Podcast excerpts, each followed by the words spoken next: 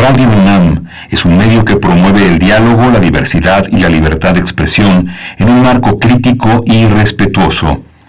Los comentarios expresados a lo largo de su programación reflejan la opinión de quien los emite, mas no de la radiodifusora. Radio UNAM presenta Primer Movimiento.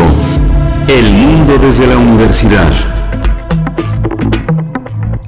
Hola, buenos días. Ya son las 7 de la mañana con 3 minutos esta semana. Ya empezamos formalmente unos minutos antes. Estamos enlazados a la gran ciudad de Chihuahua, a Ciudad Juárez y a Ciudad Cuauhtémoc, tres ciudades de este gran estado al norte del país, unificados por una programación que de 6 a 7 en el horario de del estado eh, se enlaza para tener una programación eh, homogénea. Normalmente estas tres grandes ciudades eh, en la radio universitaria tienen su propia programación. Gracias por darnos la oportunidad.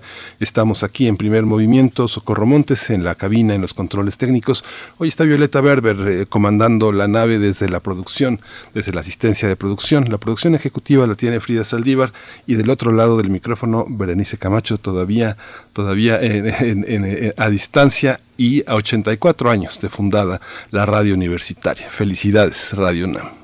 Así es, felicidades Radio UNAM a nuestra querida Radio Universidad que cumple 84 años. Es ya el segundo aniversario que nos toca en condiciones de distancia, de sana distancia, pero bueno, llegamos a este día eh, pues dándole peso a precisamente la importancia que tiene la radio, la radio pública en estos momentos que ha tenido durante ya más de un año en esta situación de emergencia sanitaria. Así es que felicidades a todos los compañeros y compañeras compañeras que hoy y antes también han hecho posible esta, este remanso de la sociedad, este remanso y este espacio de expresión, de expresión eh, colectiva. Así es que, bueno, hoy de hecho estaremos hablando al respecto, el papel de nuestra querida Radio Universidad en estos, en estos tiempos. Vamos a tener un inicio para hablar de medio ambiente, el medio ambiente, el aumento del sargazo en el Caribe mexicano. Vamos a estar conversando con Eduardo Ríos, él es biólogo por la Facultad de Ciencias de la UNAM, maestro en ciencias, egresado del posgrado de Ciencias del Mar y Limnología con especialidad en biología marina, dedicado eh, a la consultoría, consultoría en temas ambientales desde el año 2008 en el sector turístico hotelero. Así es que bueno, regresa con esta temporada la necesidad de hablar del sargazo y cómo las autoridades mexicanas y también eh, en colaboración con otros países pues resuelven este fenómeno que ya lleva presentándose varios años en el Caribe mexicano. Sí, y hoy vamos a tener también en, en, las singularidades tecnológicas y TICS. Cumple 20 años eh, Wikipedia en español y justamente en este es la oportunidad de enfrentar qué pasa con la enciclopedia británica a distancia eh, hispánica, la enciclopedia de México, la Rus, Hachette, todas las grandes enciclopedias del mundo, cómo, cómo las dejó Wikipedia, cuál es su prestigio entre nosotros. Lo va a tratar hoy la maestra Irene Soria Guzmán, es representante de Creative Commons México, es académica, diseñadora y activista de la cultura libre. Para la segunda hora en nuestra nota nacional, luego de los resultados electorales que ya van pues aclarándose algunos estados que estaban al menos en una disputa muy cerrada, eh, el caso de Campeche, de Guerrero, vamos a dar una revisión sobre lo que han arrojado ya los, los números, las autoridades, dispuesto el conocimiento hacia la ciudadanía para saber cómo va y cómo quedan los procesos locales. Vamos a hablar de Guerrero, de Campeche, de Nuevo León. En el caso de Guerrero nos acompaña acompañará Ricardo Castillo, director de Cuadratín Guerrero, politólogo, periodista, Ronnie Aguilar, eh, para hablar precisamente de Campeche y es periodista de investigación, integrante de la comunidad de periodistas Sembra Media en México y con Melba Frutos, periodista y coordinadora de la red de periodistas del noreste. Ella trabaja en los estados de Nuevo León, Coahuila y Tamaulipas en temas de eh, seguridad, política, violencia de género, desaparición forzada, periodismo de investigación y de derechos humanos. Así es que bueno, damos en esa segunda hora una revisión, un recuento y el punto en el que se encuentran pues en este momento, ya iniciada esta semana, los estados, estos estados de la República con respecto a sus elecciones. Sí, vamos a tener hoy en, en la tercera hora de primer movimiento la poesía necesaria que hoy está a cargo de Berenice Camacho y vamos a tener justamente esta Esta, mesa, la mesa del día está dedicada a hablar de Radio UNAM, sus 84 años y el papel de la radio pública y universitaria. Va a estar nuestro director, el escritor Benito Taibo, director general de Radio UNAM, y está con nosotros también el maestro Gabriel Sosa Plata, que se sacó la rifa del tigre y, es, dirige Radio Educación. Él es profesor e investigador con licencia de la, eh, de, la UAM eh, Xochimilco. Es analista de medios de comunicación y ha sido defensor de, de audiencias en diversos medios. Va a estar hoy con nosotros como funcionario y como director. Son indisolubles los papeles que uno ocupa en la sociedad.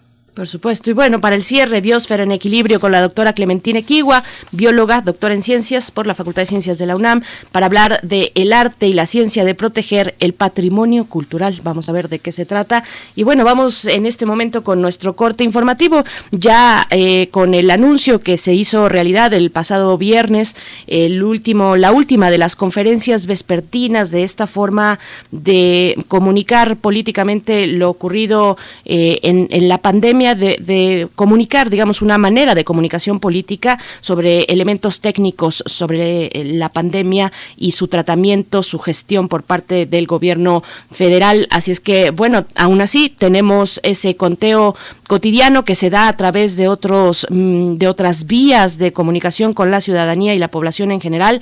Nosotros seguimos con nuestro recuento, mm, anotando la información relevante en términos nacionales e internacionales y también de la UNAM con respecto a la pandemia. COVID-19. Ante la pandemia, sigamos informados. Radio UNAM. La Secretaría de Salud informó que el número de decesos por la enfermedad de la COVID-19 aumentó en México a 230.148. De acuerdo con el informe técnico ofrecido el día de ayer por las autoridades sanitarias, los casos estimados son 2.638.735, mientras que las dosis de las diferentes vacunas aplicadas contra COVID-19 suman 37.268.566. Sí, en la información internacional, los líderes del G7 se comprometieron a donar más de mil millones de vacunas contra COVID-19 a los países más pobres. Al final de la cumbre realizada en Londres, Boris Johnson, primer ministro británico, afirmó que las dosis serán distribuidas por el programa COVAX de la Organización Mundial de la Salud. Sin embargo, esta cifra está por debajo de las 11 mil millones de dosis requeridas por la OMS para vacunar al 70% de la población mundial y alcanzar la llamada inmunidad de rebaño. Laura Alicia Palomares Aguilera, directora del Instituto de Biotecnología de la UNAM, ingresó al Comité Asesor Científico, SAC por sus siglas en inglés, de la Coalición de Innovación de Preparación ante Epidemias. Eh, se trata de la primera latinoamericana en ingresar a este comité que hizo un llamado mundial a científicos interesados en unirse a su Consejo Asesor, que es independiente de su estructura de gobierno, a fin de recibir asesoría y orientación para la toma de decisiones de esta organización. Laura Palomares, ganadora del Premio Universidad Nacional 2018, explicó, explicó que asesorará a tomadores de decisión en desarrollo de vacunas y atención a futuras pandemias.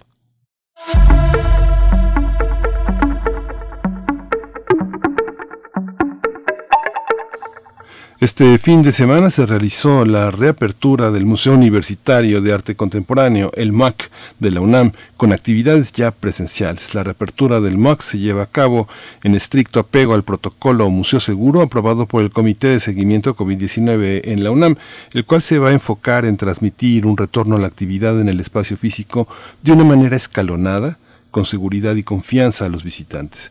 Los horarios de visita al museo son viernes, sábado y domingo de 11 a 17 horas. Bien, pues ahí están las recomendaciones, esta recomendación cultural, pero con siempre con esa salvedad de que seguimos cuidándonos, de que esto es necesario en las condiciones en las que nos encontramos en una buena parte del país. Bien, pues vamos vamos a ir con una pausa musical. Les invitamos a escribir en redes sociales este lunes, lunes 14 de junio. Arroba P Movimiento es la manera en la que nos encontramos en Twitter, en Facebook, Primer Movimiento UNAM. Envíen sus sus comentarios y aquí, bueno, como siempre, con mucho gusto les daremos eh, lectura y si es posible al aire también, si hay el tiempo suficiente, pues con mucho gusto lo haremos. Miguel Ángel, vamos con música. Vamos a escuchar de Natalia Lafourcade y los Macorinos, Te vi pasar.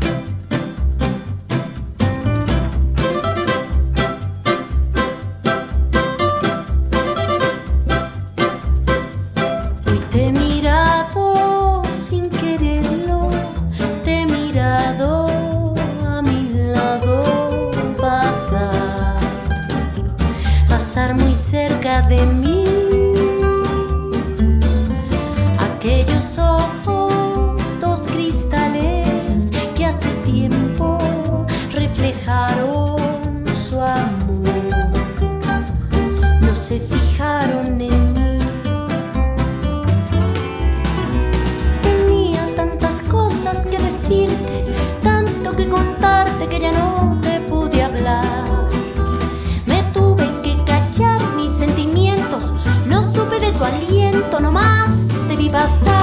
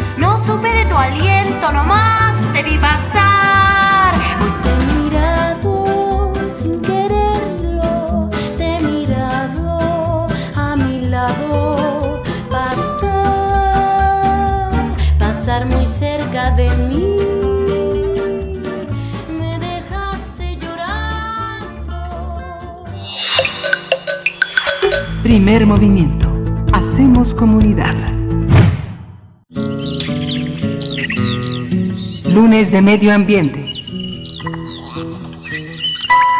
Montañas de sargazo, montañas de sargazo acumulados se observan en las eh, paradisíacas playas del Caribe mexicano. Desde el 2014, la macroalga se ha convertido en un problema ambiental para los países que integran toda la región del Caribe, incluyendo las costas de Cancún y de la Ribera Maya. Especialistas consideran que nuestro país está ante un gran problema ambiental. Sin embargo, aún no hay un plan a largo plazo para enfrentarlo, más allá de las labores cotidianas de limpieza y contención. La descomposición del alga impacta en los ecosistemas, impide que se filtre la luz al agua y contiene una notable cantidad de metales pesados y bacterias peligrosas. Los hoteleros son los que más han limpiado las playas para conservar el turismo. En 2019 se informó que mantener limpia una playa privada, un complejo hotelero en Cancún, para ello se invirtió cerca de 350 mil dólares al año. En la actualidad se suma la pandemia por la COVID-19 que ha impactado directamente en la disminución del turismo en la entidad. Al respecto, el presidente López Obrador consideró que no es tan grave el problema, pero le atribuyó la tarea de recoger el sargazo a la Marina y se creó el sistema de monitoreo del sargazo recolectado. A inicios del mes de junio, a través de un gráfico publicado por la red de monitoreo del Sargazo, se dio a conocer que al menos 34 playas de Quintana Roo tienen presencia excesiva y abundante de esta alga marrón flotante. Vamos a conversar sobre el incremento del sargazo en el Caribe mexicano y los esfuerzos para detenerlo. Hoy está con nosotros Eduardo Ríos, es biólogo por la Facultad de Ciencias de la UNAM, maestro en ciencias, egresado del posgrado en Ciencias del Mar y Limnología con especialidad en biología marina, dedicado a la consultoría en temas ambientales desde el año 2008 en el sector turístico hotelero. Bienvenido, maestro Eduardo Ríos, eh, biólogo. Gracias por estar aquí en primer movimiento en este loop sobre el sargazo. ¿Hay algo distinto? Buenos días. ¿Qué tal? Buenos días, eh, eh, Miguel. ¿Cómo están? Buenos días, Berenice. Buenos días, maestro Eduardo Ríos. Bienvenido a Primer Movimiento. Pues cuéntenos, por favor, eh, sobre todo la explicación para iniciar. Le pediría la explicación eh, que, dice la ciencia respecto a este fenómeno. Pues, pues mira, de tres años para acá, este, realmente la ciencia sí ha, ha, ido comprendiendo bastantes cosas, ¿no? Eh, ya se sabía de antemano las dos especies que hay, que es Sargazo, Sargazo, Sargassum natans y Sargassum, este, ah, ese no fue el, otro nombre, pero bueno, se, se, se sigue considerando que son dos especies. Sigue la teoría de que hay dos orígenes, uno que puede ser un desprendimiento del mar de los sargazos que está al centro del, del Atlántico, perdón, y el otro que pues probablemente es una zona que está ahí al norte de Brasil, bueno, decir el norte de Brasil es, es, un, es un tanto este, eh, anecdótico, porque en realidad está ubicado a más de 2.000 millas náuticas de, Brasil, entonces está por ahí en medio del Atlántico, a la altura de, Brasil, ¿no? Se dice que también proviene de ahí, que incluso ese es un centro de generación que aporta sargazo hacia las costas de, África, hay incluso quien sugiere que en realidad es un continuo desde las costas de África y que se va moviendo, pasa enfrente de, de la parte norte de Brasil y entra al Gran Caribe, ¿no? Eso eh, todavía no, no, no, no, hay, no hay datos concretos para asegurar si es el desprendimiento o es de las costas de, Brasil, de, África, Brasil. Pero bueno, lo que sí es un hecho es que una vez que entra al al Gran Caribe, pues ahí ya se sabe que entra a, dos, dos, grandes rutas. Una que puede ser la gran corriente que, se va, digamos, de alguna manera central por el Gran Caribe y sin tocar costas eh, pasa por el canal de Yucatán y cuando nosotros aquí en Quintana Roo y todas las zonas de las Antillas no presenta sargazo, quien presenta sargazo son las costas del Golfo de México para allá va, para allá va a dar. Cuando las corrientes cambian o cuando entran en una temporada distinta, ya las corrientes hacen escala o, se dispersan hacia la las costas de, las, las, Antillas, Honduras, este, eh, Puerto Rico, Jamaica, todo ese tipo de, costa, y es como empezamos a tener estos recales, ¿no?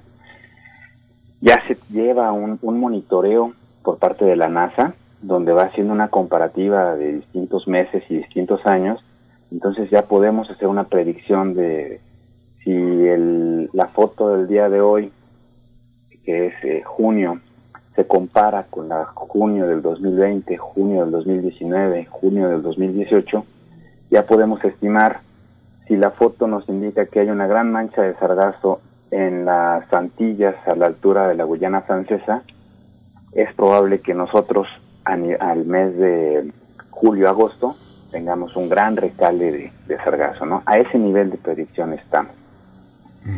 Eh, sí, te, escucho, perdón. No, no, no, siga, siga adelante, biólogo. Sí. Eh, desafortunadamente todavía nos faltan muchísimas estaciones de monitoreo.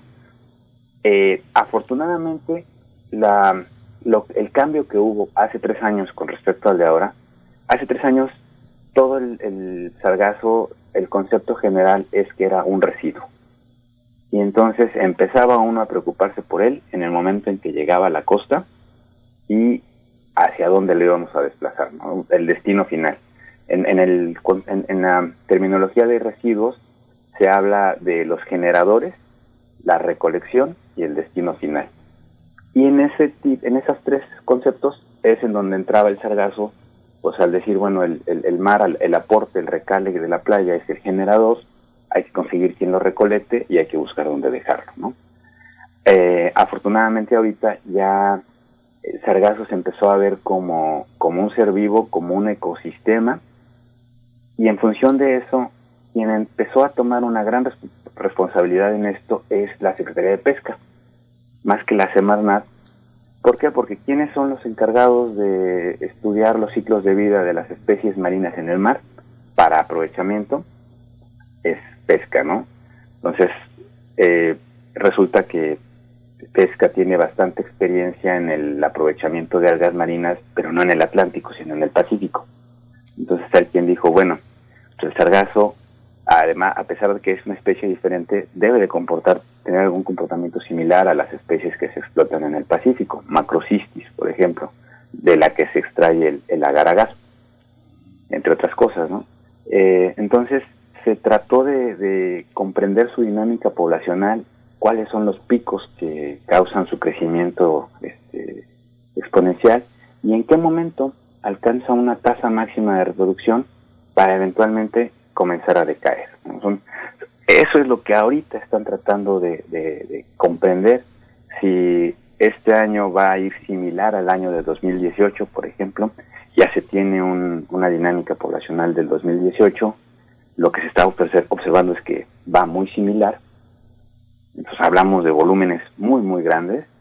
Y bueno, digamos, a nivel eh, científico, eso es lo que ahorita se está discutiendo en los comités.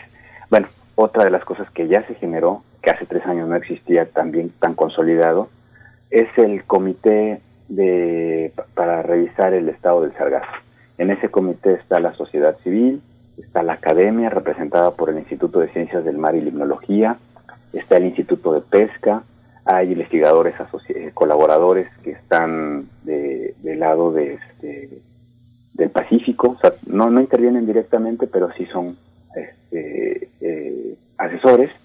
Está el gobierno del Estado, está el gobierno federal a través de, de Semarnat y de Conapesca, e incluso también Semar, y está el, este, los gobiernos municipales en sus áreas de, de, atención. Entonces, se ha generado respuesta.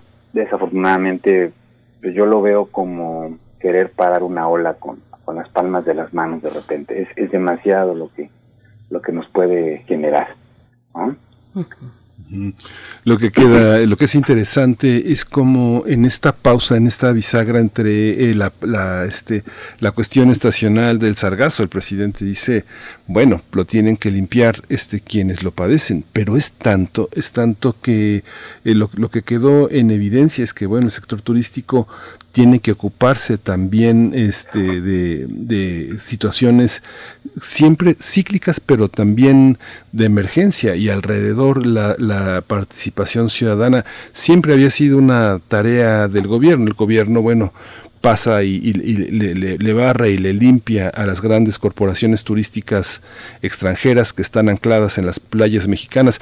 Esta situación al margen de la cuestión científica y de la cuestión estacional, pone en evidencia muchas inequidades y muchos eh, planteamientos políticos sobre la cuestión turística en esa zona del país, eh, biólogo, ¿no?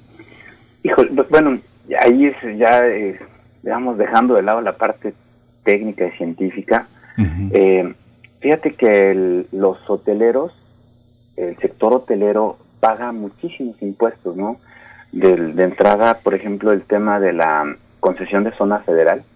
Cuando tú revisas los términos de la las concesiones de zona federal, que es el permiso del gobierno federal para que eh, una industria, una persona, alguien de la iniciativa privada eh, pueda hacer uso y goce de la zona, ya sea comercial, ya sea a través de infraestructura, de, de, de cualquier tipo de cosas, ellos pagan un, un este un, un monto, pero además eh, Quintana Roo es de las zonas que más caro pagan, ¿no? Estamos hablando de que son cerca de 60, 80 pesos por metro cuadrado de concesión anualmente. Entonces, un, un hotelero que tiene un frente de 500 metros, sí está pagando cerca de 600 mil, 800 mil pesos de, de, de, pura concesión. Ese dinero indirect, directamente se invierte en los municipios que son este, colindantes a las zonas federales y dentro de los eh, requisitos o criterios que se establecen de cumplimiento de la, de la concesión es que el Estado garantizará que las playas estén limpias, ¿no?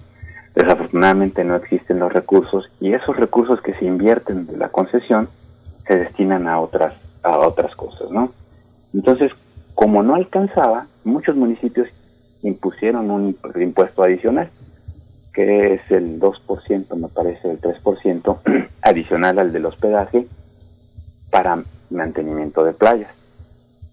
Esto fue lo que se usó hace tres años para la construcción de las barreras, eh, muchas de las cuales pues fueron ensayo y error, más error que, que más errores que aciertos. Y, afortunadamente para cuando llegó el, el, final de la temporada, pues ya este, el, digamos el gobierno dio por, por sentado el éxito de la, de la barrera y ahí quedó. No hubo un seguimiento en el cambio de sexenio entonces, a mi parecer, eh, el gobierno federal está mal informado. Tiene, eh, tiene los canales de información a través de la Marina, los canales de información a través de Semarnat.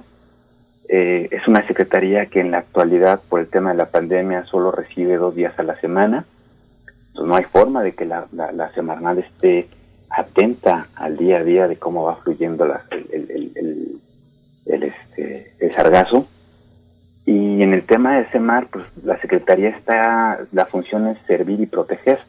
Todo su equipamiento, todo su, su, este, su infraestructura está orientada al monitoreo de otras cosas, no, no tanto al monitoreo de las masas de sargazo.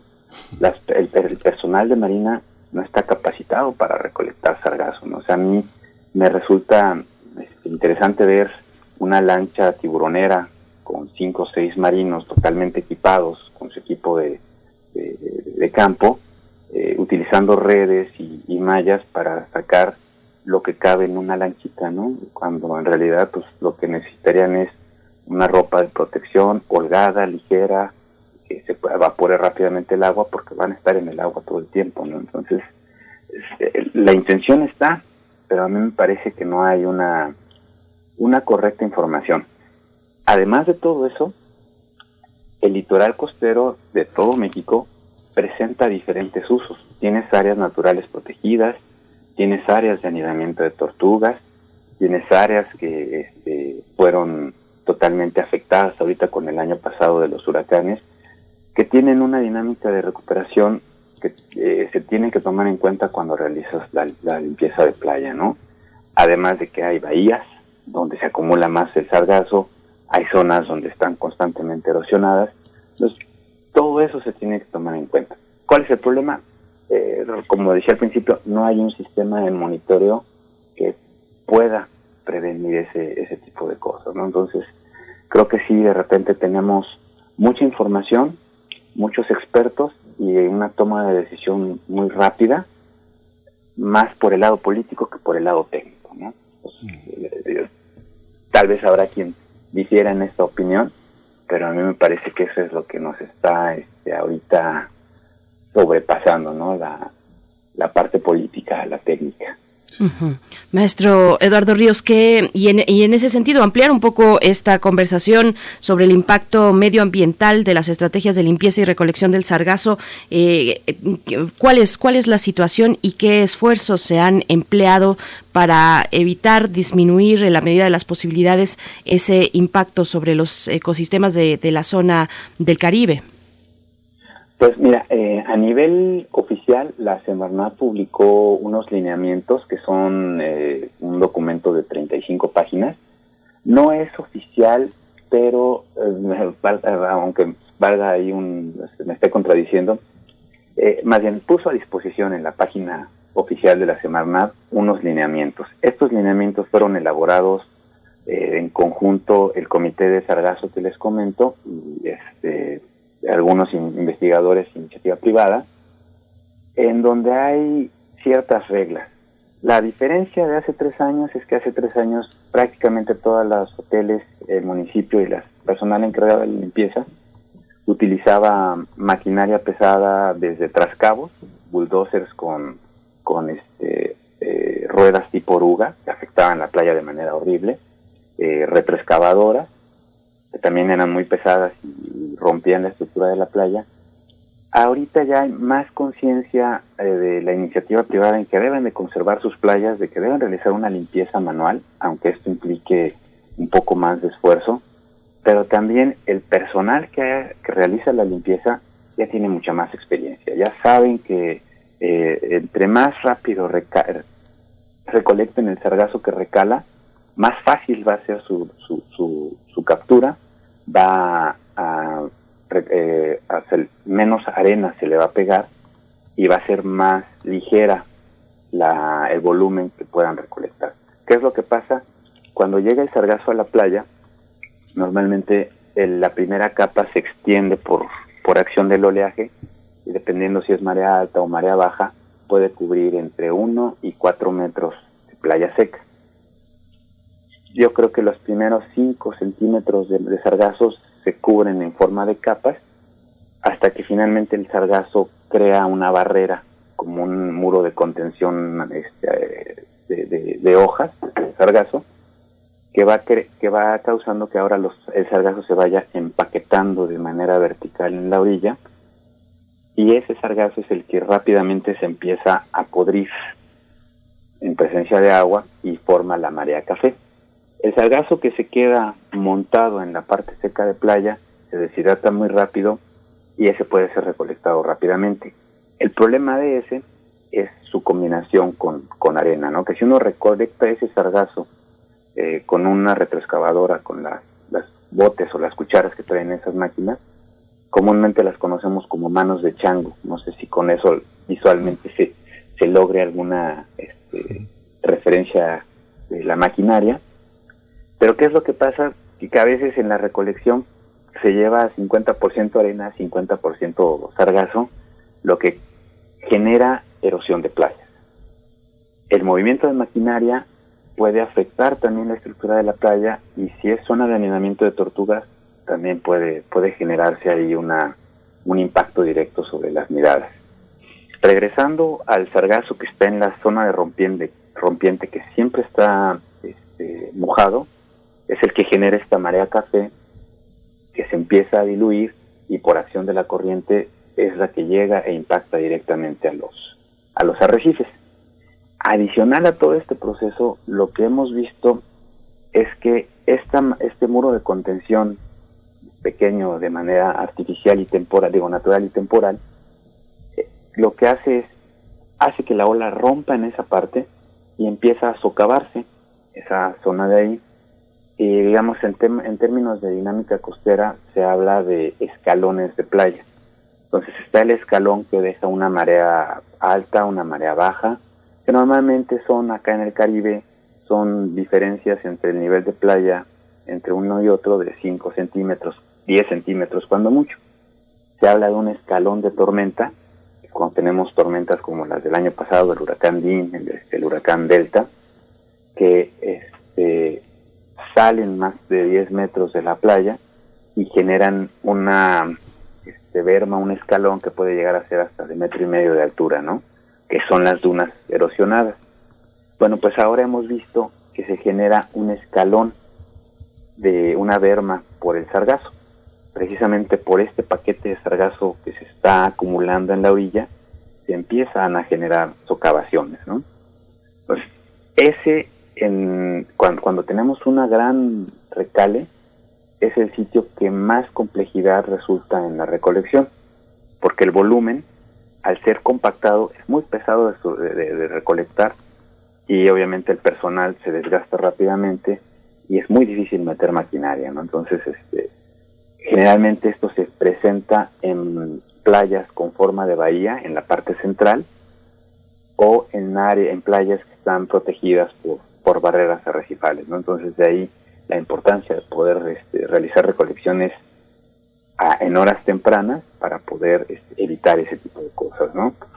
Em, otro de los problemas que también se ha visto, sobre todo al final de la temporada de, de de tortugas, que es cuando se generan estos picos máximos Todavía se, espera que tengamos una gran cantidad de sargazo en agosto, agosto y septiembre, que es cuando está el máximo de eclosión de las, de los, de las unidades de tortuga.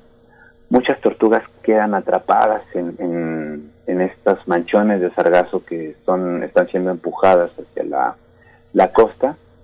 Entonces eh, eh, la, tortuga prácticamente no puede sumergirse, queda en la parte superficial y comienzan a, deshidratarse. ¿no? Entonces sí, sí ha habido también una afectación fuerte de, de, de, algunas crías de tortuga cuando tratan de dirigirse al mar y se encuentran con estos con estos manchones de, tortu de, sargazo.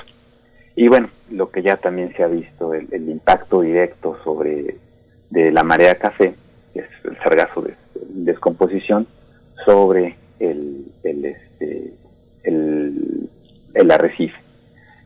El problema principal es que tenemos unas aguas muy cristalinas en el Caribe, que es el requisito necesario para que el sargazo, digo, para que el, arrecife, el coral, pueda crecer. Cuando llega una masa café que obstruye la visibilidad y con un pH mucho más ácido por la degradación, pues lo que lo que genera es este este sufrimiento y esta afectación directa sobre los individuos de coral, ¿no? Digamos que hasta ahorita eso es lo a, grandes rasgos las principales afectaciones de, del sargazo en, en la zona de costa, ¿no? Biólogo, me imagino, me imagino hace un siglo lo que eh, lo que era el sargazo, digamos que uno piensa, no sé, ahorita que te dijo es, un desprendimiento del mar de los sargazos, es inevitable acordarse de la novela de Jan Eyre de El ancho mar de los sargazos, que fue este que es una, una, una publicación muy antigua y ya está descrito en Dominica, esa isla, esta isla de las Antillas Menores, cómo se da este, este tema. Y luego en Dominicana, que también, cómo, cómo, observa, cómo observa usted lo que, lo que se hizo. En Dominicana se cerraron las playas, cuando se reabrieron ahora con la pandemia, eh, eh, hicieron una, toda una barrera. ¿Cómo detenerlo? ¿Fue, ¿Es acertada la, la visión de Dominicana de enfrentar el sargazo o es una medida este, muy rudimentaria? Es, pareciera uno que está pensando en los inicios del siglo XX. Eh, pues mira, el, tema de la barrera en Dominicana lo comentábamos con, algunos de nuestros clientes que tienen hoteles allá en Dominicana. Y lo que ellos nos comentaban es que el tipo de corriente y el tipo de costa en Dominicana es muy, muy, muy, muy diferente a, cómo se presenta acá.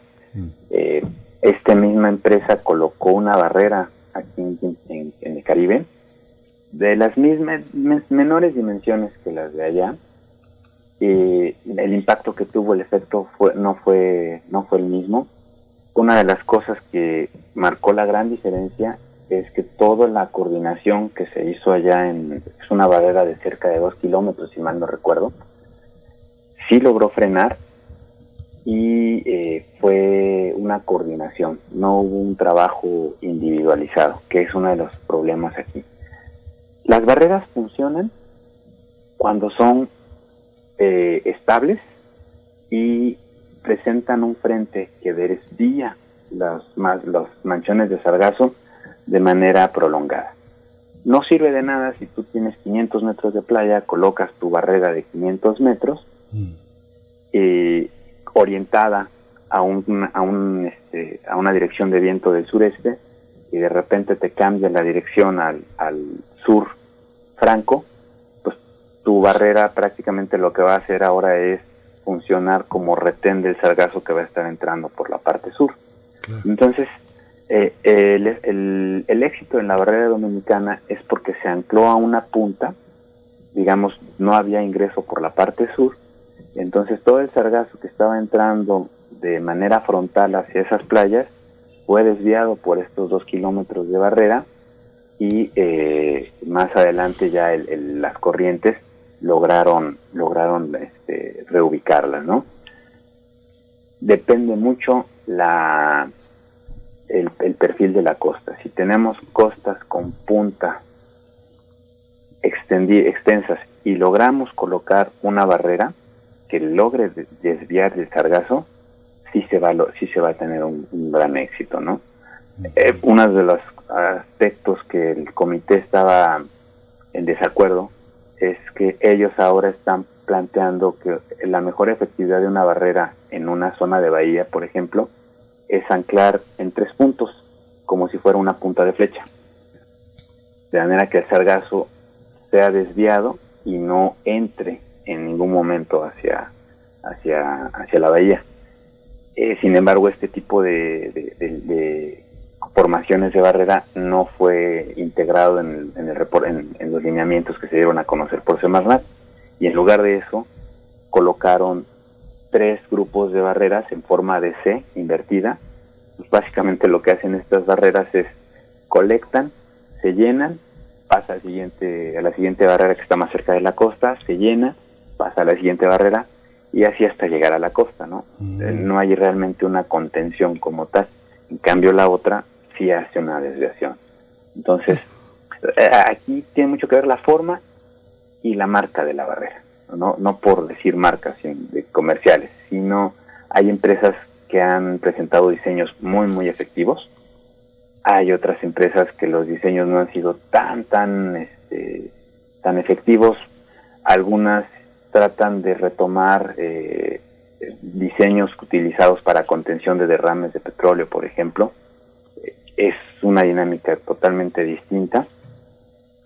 Y hay algunos que originalmente habían planteado un tipo de, barrera que impedía el paso, se, pretendía que impidiera el paso, y lo único que logró fue fragmentar el sargazo. Entonces un sargazo fragmentado pasaba por toda la, la- la red y era mucho más difícil de recolectar porque este, a veces el efecto es como cuando uno está comiendo espagueti con tenedor. Un sargazo grande, pues uno mete el, tri- el bieldo, que es el tenedor, y puede uno recolectar tiras de sargazo de hasta uno o dos metros de largo, totalmente este, unidas entre sí. En cambio, cuando son sargazos pequeños, pues uno mete el bieldo o el tenedor, y pues no recolecta nada, ¿no? Entonces ahí este, el, el, el problema se, se acentuó en, en algunas partes. Maestro Eduardo Ríos, bueno, nos vamos, vamos llegando al cierre de esta charla y ojalá con la salvedad de que próximamente podamos dar seguimiento, sobre todo llegada la temporada más álgida hacia julio, agosto, la llegada más importante del sargazo a nuestro país. Pero una última pregunta, eh, ¿se ha podido sacar provecho, algún pro- provecho del sargazo? ¿Cuáles son esas posibilidades de, de utilización, de procesamiento de sargazo para dirigirlo hacia otros servicios? Tiene mucho potencial. Como les decía, eh, es, primo, es una especie prima de las especies que se aprovechan en el Pacífico. Hay muchas empresas interesadas. Hace tres años había empresas dedicadas a la industria del plástico, dedicadas a la industria de, este, de la, eh, ¿cómo se llama? Químicos, ob- obtención de química básica por parte de este, del material. Eh, y, e incluso eh, la industria alimentaria también estaba muy interesada. La principal limitante para ellos no era la presencia, sino que se asegurara que iba a haber una regularidad en su, en su recale para poder hacer ellos una inversión en, maquinaria, ¿no? Porque ellos- el, el principal comentario que decían es, ¿de qué me sirve a mí hacer una inversión de 3 millones de dólares en algún punto de la Riviera Maya si el próximo año no va a haber un recale constante de sargazo, ¿no? Ahorita me parece que ya algunos planes de negocios ya están integrando esta periodicidad anual que presenta el sargazo e incluso ya hay una empresa que, por ejemplo, hace la recolección con, con maquinaria especializada, sargazo fresco, libre de arena, lo colocan en un contenedor y ese contenedor directamente se va ya para su aprovechamiento. Entonces, eh, digamos, en los convenios que hay con algunos hoteles es, si el sargazo es fresco, el sargazo no se te cobra. Si el sargazo ya está combinado y seco con arena, es cuando te cuesta la recolección, ¿no? Entonces, ya realmente hay, hay mucha gente que está realizando recolecciones tempranas de sargazo fresco, porque ese es el que les interesa, ¿no? Eh, hay algunos programas piloto de donde se prepararon ladrillos de sargazo, y se construyó incluso una casa muestra que después de tres años sigue en pie, está en la entrada de, la zona de, playas de Puerto Morelos. Hay también algunos proyectos de, de suelas de zapatos con eh, sargazo inyectado en, la resina que se utiliza para los, zapatos. No sé a su nivel de, si su nivel de comercialización se ha, se ha elevado, pero este, al menos aquí en, a nivel local se habla mucho de ese proyecto, ¿no? Hay también este, iniciativas artesanales o artísticas donde están haciendo pastas de cuadernos con, con sargazo, que este, de los pocos cuadernos que he visto se ven muy bien. Eh, desafortunadamente pues es un trabajo manual, entonces eh, toma su tiempo, no es algo que, que se haga a gran escala. Pero eh, yo creo que la diferencia de hace tres años es que ahorita ya hay planes de negocios que están incorporando y están preguntando cada cuándo se hace el sargazo y este pues cómo lo podemos predecir su comportamiento, ¿no? O sea, ya hay algo de interés por parte de la industria. Pues muchísimas gracias, eh, biólogo biólogo Eduardo Ríos. Muchas gracias eh, de darnos este panorama y eh, eh, pensaba de pronto que el tema del sargazo se convierte en un loop, pero siempre hay matices, siempre hay cuestiones novedosas que observar y a, usted ha puesto sobre la mesa de esta mañana muchísimos muchísimos temas sobre los que habrá que sobre los que habrá que ahondar. Muchísimas gracias Eduardo Ríos, biólogo por la Facultad de Ciencias de la UNAM, maestro en ciencias, egresado del posgrado en Ciencias del Mar y Limnología especializado en biología marina. Muchas gracias, Eduardo. Muchísimas gracias a ustedes. Un placer siempre que, me este, participar para, para un proyecto de Radio UNAM. Muchas gracias, maestro Ríos. Hasta pronto. Bien, pues vamos a hacer una breve pausa. Gracias. Vamos a escuchar en este momento una cápsula, una cápsula de Álvaro Mutis y Radio UNAM desde la cárcel que forma parte de los archivos digitalizados de cintas y cassettes que resguarda nuestra fonoteca en Radio UNAM, un, un repositorio de memoria sonora pues que es patrimonio nacional. Así es que vamos a escuchar. Joyas de nuestra fonoteca. Radio UNAM.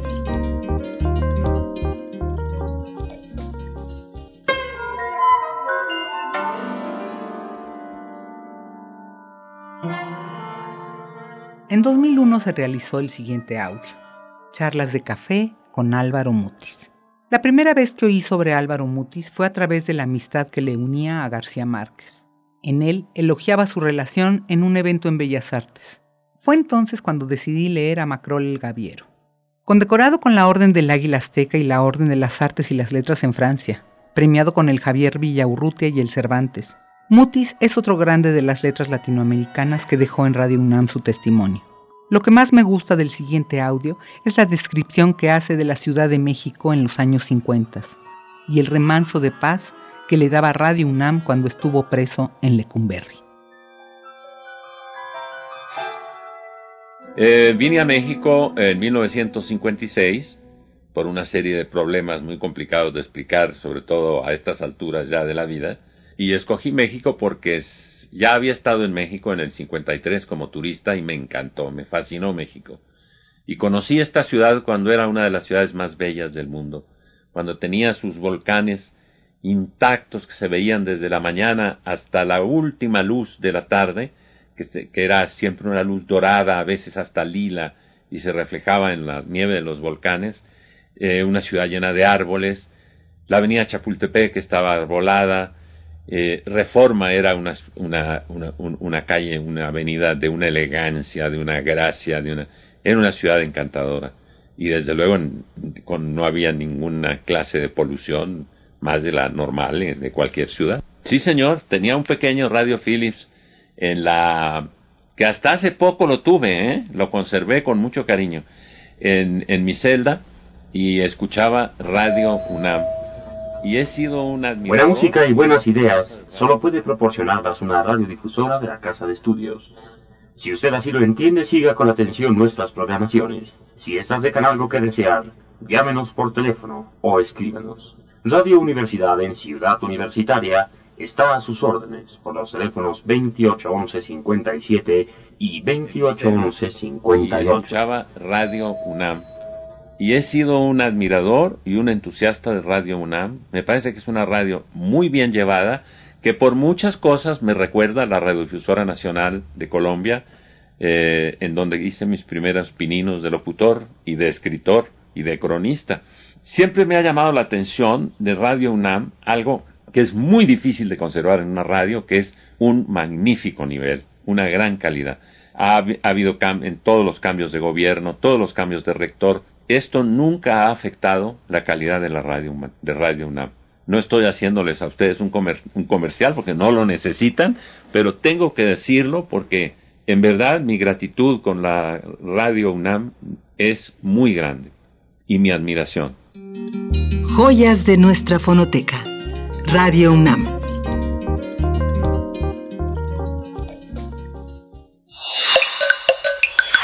Primer movimiento. Hacemos comunidad.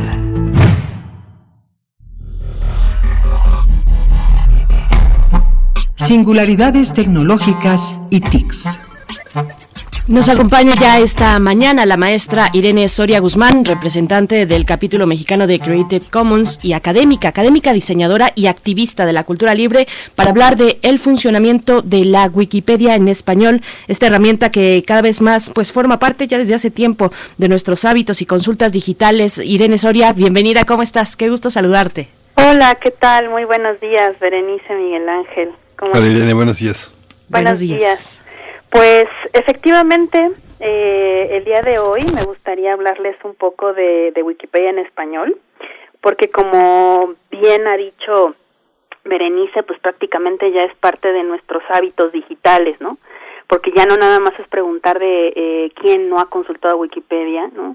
Sino yo les invitaría al público radio escucha que se que se pregunte cuántas veces, ¿no? Consultamos Wikipedia al día porque prácticamente eh, de cualquier tema o incluso eh, si no conocemos eh, algún tema en particular o queremos entrar, ¿no? Por primera vez a un tema, casi por lo regular llegamos primero a Wikipedia, ¿no? Googleamos o por ahí llegamos justo esta enciclopedia y luego a lo mejor ahí nos vamos a otras fuentes y vamos a otros lugares a seguir a seguir leyendo sobre él.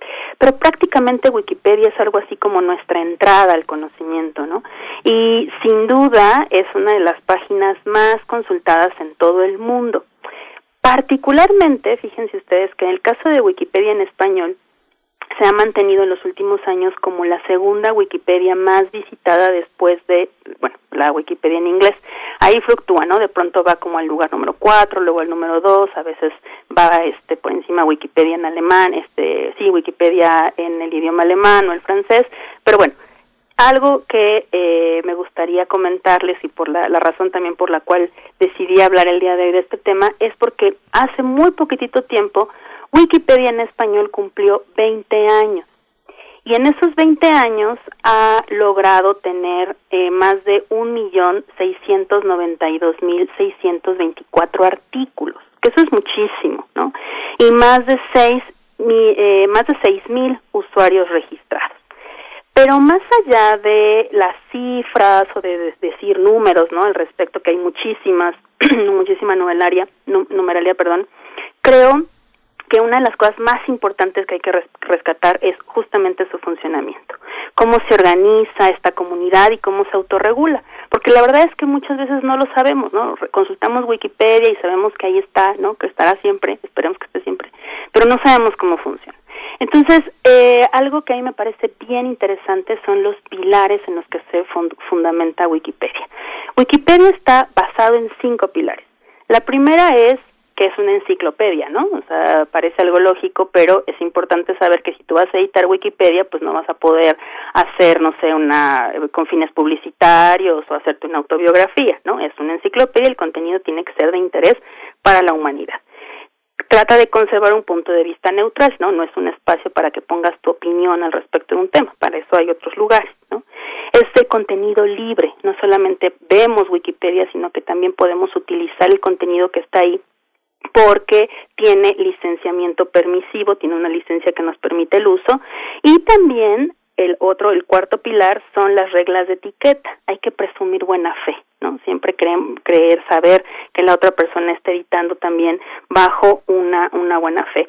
Y el quinto pilar es que eventualmente quizá tendríamos que ignorar estas normas para utilizar el sentido común, si es que esto nos, nos impediría la edición de alguna u otra manera. Pero bueno, una de las cosas que siempre ha resultado controversial en Wikipedia es que cualquier persona puede editar, ¿no? Esto ya obviamente hemos lo hemos trabajado mucho en el aula y hemos hablado, ¿no? Sobre esto ha cambiado, eh, pero todavía sigue habiendo dudas, ¿no? Y como de, oye, pero es que cualquier persona puede editar Wikipedia. Pues justamente esa es un, un, una idea importantísima que hay que subrayar porque Wikipedia es un, es un, es un proyecto que refuerza la idea de que el conocimiento pues no es necesariamente generado solo por la élite, ¿no? sino que todas y todos podemos generar un conocimiento colaborativo y poner un contenido enciclopédico que probablemente antes no era considerado importante, ¿no? Y también una de las cosas que creo que pocos saben es que esta comunidad también se autorregula. De verdad que es bien, bien interesante el funcionamiento de cómo todas y todos dentro de Wikipedia pueden efectivamente comenzar a editar, pero la comunidad también revisa constantemente que los artículos eh, bueno, eh, cumplan efectivamente con las normas, que cumplan con tener citas y demás, y verificar que no sean, por ejemplo, esto que les comentaba al inicio, ¿no? Como, como artículos que no sean eh, de promoción o de publicidad o que tengan algún tipo de vandalismo, ¿no? Hay una figura dentro de la comunidad de Wikipedia, eh, también existe en Wikipedia en español, particularmente en Wikipedia en español se llama bibliotecarios o bibliotecarias que son personas con reconocimiento de la comunidad, ya sea que tengan un gran número de ediciones, hay, hay personas que tienen más de 15.000 mil ediciones en Wikipedia, ¿no? Pero nada más por el número de ediciones, también porque algunos han hecho una labor importante en la divulgación del conocimiento abierto, digamos, tienen el reconocimiento de la comunidad, ¿no? Y estas personas bibliotecarias tienen algo así como un botoncito, ¿no? Que les permite en dado caso, si fuese necesario, eh, pues seguir, continuar con las controversias, atender si hay algunas controversias en algunos, en algunos artículos y en su caso, bueno, si es que sea necesario borrarlo, ¿no? Pero, eh, bueno, también hay otras, eh, otras funcionalidades como eh, robotcitos o bots que detectan ciertos vandalismos, malas palabras, etcétera, ¿no? Pero bueno, más allá de eso, y ya casi para acercarme hacia el final de, de esta participación es que yo les quisiera invitar al público Radio Escucha que dimensionemos que uno de los proyectos que más ha revolucionado la forma en la que entendemos el conocimiento eh, y que nos trajo a pensar en la construcción colaborativa del conocimiento está sustentado gracias a el trabajo de personas voluntarias, ¿no? Que es un proyecto gratuito, que es un proyecto que no cuesta, no nos cuesta revisar eh, y ver Wikipedia y esto me parece bien bien interesante porque eh, bueno habrá que mantenerlo así. Y por supuesto también siempre con ojo crítico por ahí todavía existe una brecha de género importante que ya se ha tratado de, de subsanar con proyectos de, como Editatona no propuesto por por Carmen, por Carmen Alcázar la presidenta de Wikipedia México. Eh, en fin creo que hay muchas cosas de las que se pueden hablar de, de, Wikipedia en español. Por último, quisiera invitarles a todas y todos los radioescuchas que están ahora este, pensando en Wikipedia que saquen una cuenta y editen. Eh, vean qué se siente, ¿no? Editar Wikipedia, qué se siente ser parte de, de la construcción colaborativa del conocimiento y pues contacten, pueden contactar a Wikimedia México eh, que tiene un montón de cosas interesantísimas y proyectos educativos también. Eh, los pueden encontrar en Wikimedia-MX en todas sus redes sociales. Y pues bueno, siempre invitar a reflexionar sobre la construcción de ese tipo de proyectos colaborativos. Sí, pues muchísimas gracias, maestra Irene Soria. Justamente la historia que muchos países a través de sus libros de texto manipulan, la pueden consultar en Wikipedia. Muchos países que están bajo este eh, formas muy autoritarias simuladas que tienen su propia historia. En Wikipedia se escribe la historia que no se cuenta en muchas, en muchas naciones. Muchísimas gracias. Dejamos también en la radio Universidad de Chihuahua para, para mañana de 6 a 7, de 7 a 8 en el horario de la Ciudad de México. Quédese aquí en Radio UNAM.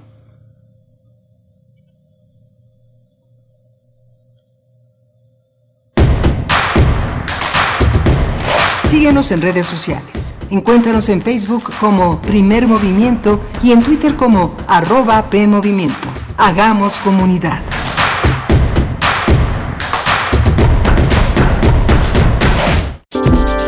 Lo que puedas decir con música, dilo con música. música. Y lo que no, dilo a través de la radio. radio. En FA. En FA. Diálogos sobre creación, apreciación, vivencias e innovaciones. Orquestados por el crítico musical Iván Martínez. Iván Martínez. Todos los jueves a las 23 horas.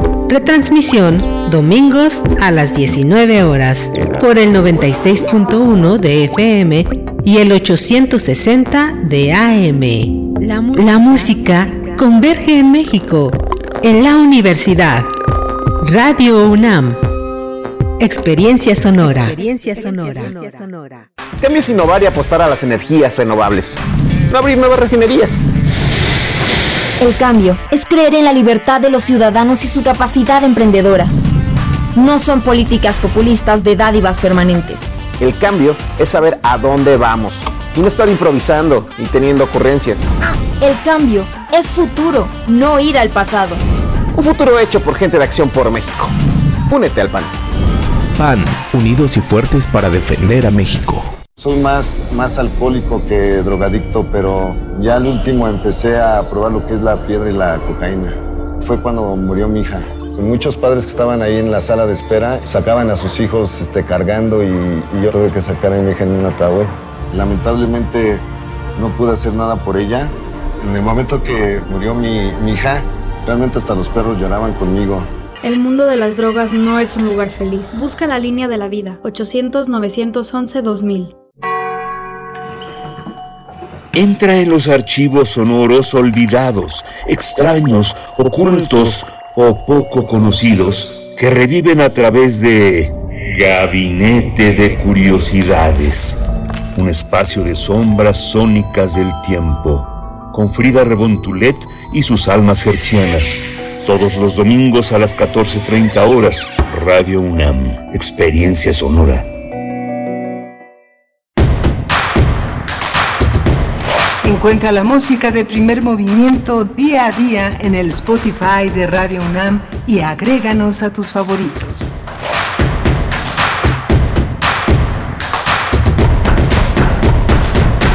Bienvenidos, bienvenidas. Estamos de vuelta en Radio UNAM en esta mañana de aniversario 84 años de la radio universitaria, de Radio Universidad, Radio Pública, un espacio plural, un espacio diverso, bueno, que ha recolectado y recuperado la memoria sonora que se ha llevado a cabo a partir de estos 84 años. Pues bueno, enhorabuena para todos los que hacen parte, hacemos parte tanto de este lado del micrófono como del otro, en la escucha y en la participación participación activa que ahora nos da la posibilidad, pues, eh, en redes sociales de mantener, a pesar de esta distancia, pues bueno, les damos la bienvenida en esta mañana. También saludamos a la radio Nicolaita en el 104.3. Saludos a Morelia. Estaremos juntos en esta hora, durante esta hora, a partir de las 8 con 5 minutos que ya son, marca el reloj, eh, la hora del centro. Pues bueno, vamos, eh, saludo a mi compañero, por supuesto, Miguel Ángel Quemain en los micrófonos, al resto del equipo. Está mm, Socorro Montes esta mañana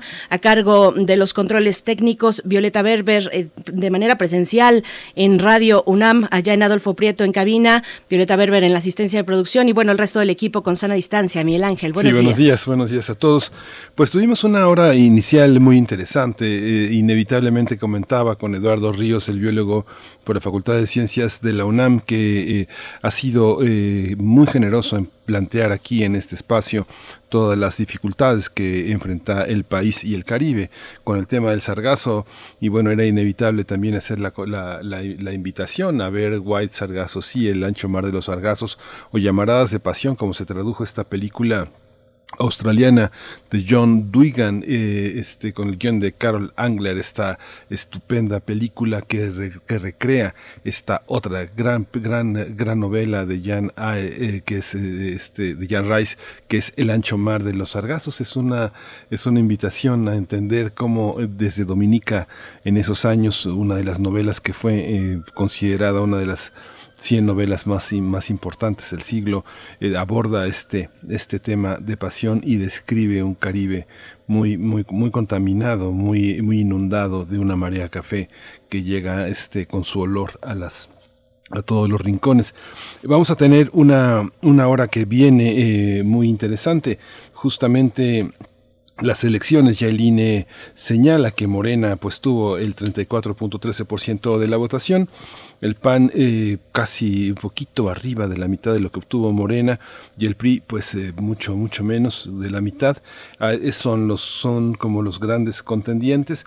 Vamos a tener eh, la, la, revisión el seguimiento de tres estados Berenice. Vamos a tener justamente Campeche Nuevo León y Guerrero que son tres estados polémicos. Han llegado tres dos dos de las figuras una de las figuras ya emblemáticas de, de, Campeche, que es Laida Sansores, una mujer que peleó por la gobernatura, por estar ahí, yo creo que por por lo menos 25 años eh, de, de, lucha política, y, Félix Salgado Macedonio, que a través de, de, su hija, esta aliada política, este, conquistaron la, la gobernatura de Guerrero después de toda una contienda muy compleja donde justamente se señaló la actitud parcial del INE y que tomaron esta salida que para muchos es polémica, para muchos es una salida válida en la que este, eh, toda una corriente de Guerrero, como se demostró en las votaciones, enfrenta esta contrariedad de una, de una suspensión de la posibilidad de contender de Félix Salgado Macedonio. Así que bueno, va a ser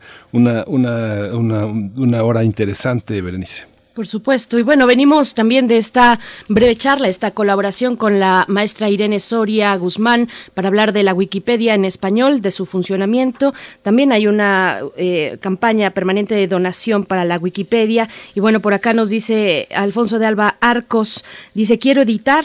De hecho, ya viene siendo hora, dice Alfonso, de que primer movimiento aparezca en Wikipedia. ¿Quién se apunta a colaborar? Eh, es la pregunta que lanza Alfonso de Alba Arcos. Muchas gracias, querido pues bueno, también saludos a quienes están escribiendo en, redes sociales, Flechador del Sol, hablando de esta cuestión del sargazo, dice, el problema de México es el sobreponer la política al conocimiento científico y especialidades técnicas. Bueno, muchas gracias. Gracias también. Aquí, bueno, nos están comentando que en algunas plataformas de Internet, no sé, donde regularmente nos escuchamos, no está llegando la señal. Ya lo estamos revisando precisamente con el equipo de ingenieros de esta radiodifusora y pues nos vamos, querido Miguel Ángel, si estás de acuerdo con esta con este recorrido por Guerrero, Campeche y Nuevo León con respecto a los resultados electorales. Vamos. Primer movimiento. Hacemos comunidad. Nota nacional. Este 6 de junio fueron los comicios electorales en todo el país. Va a realizar, vamos a realizar un recorrido por algunas entidades que celebraron la elección para renovar su gobernatura. Guerrero, Campeche y Nuevo León fueron tres de ellas. Así es, bueno, en Guerrero el Instituto Electoral y de Participación Ciudadana confirmó el día de ayer el triunfo de Evelyn Salgado en la elección para renovar gubernatura. Tras los cómputos de los 28 distritos de la entidad, la aspirante de la coalición Juntos Haremos Historia ganó con un total de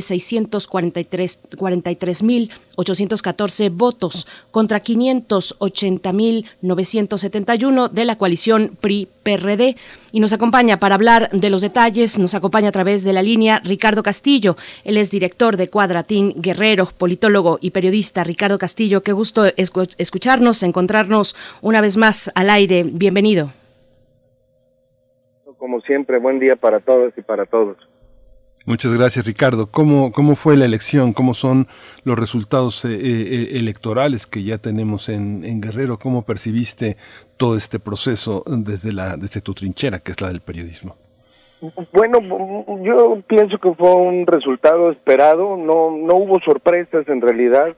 Siempre hubo una amplia ventaja de parte de los candidatos de Morena hay que, debo decir, los candidatos, porque no hay que olvidar que primero eh, fue lo fue Félix Salgado Macedonio eh, y tras eh, su eh, caída como candidato, después de que así lo determinó el Tribunal Electoral eh, del Poder Judicial de la Federación, entró a sustituirlo su hija Evelyn Salgado y en realidad siempre estuvieron arriba Aquí más bien, eh, digamos, la única eh, diferencia fue que se acortó, digamos, un poco el porcentaje esperado. En algún momento de la campaña se habló de que había 20 puntos arriba y al final de cuentas, bueno, pues no no no fue no fue tal.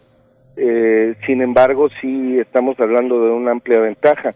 En general, creo que para como fueron las campañas de violentas en distintas partes del estado, eh, me parece que hubo una jornada relativamente tranquila, un, día de la elección eh, bastante tranquilo y el resultado creo que el esperado, eh, el PRI y el PRD que fueron juntos aquí como en, Guerrero en coalición, están hablando de impugnar la elección, hoy van a fijar apenas un posicionamiento se espera que anuncien, eh, eh, pues sí, la impugnación del proceso, pero será muy difícil que esto pueda prosperar.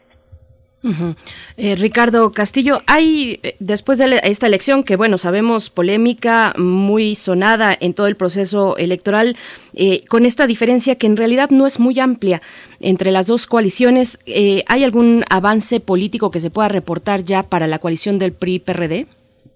Sí, bueno, que, que ellos ah, van a, hoy entiendo que hoy van a confirmar eh, la impugnación, como lo decía, y eh, van a eh, alegar primero que hubo una elección desigual, sobre todo por la pues por la presencia o por la ayuda que aparentemente le habría dado el gobierno federal particularmente el candidato del primario Moreno Arcos ha señalado que él luchó contra tres candidatos de Morena, eh, refiriéndose a eh, Evelyn Salgado, a Félix Salgado, pero también está señalando al presidente de la República, Andrés Manuel López Obrador. Eh, de manera que, bueno, pues creo que ese va a ser el, la médula, el, corazón de la pues de la inconformidad de del PRI y del y del PRD. Vamos a ver a ver qué finalmente dicen hoy.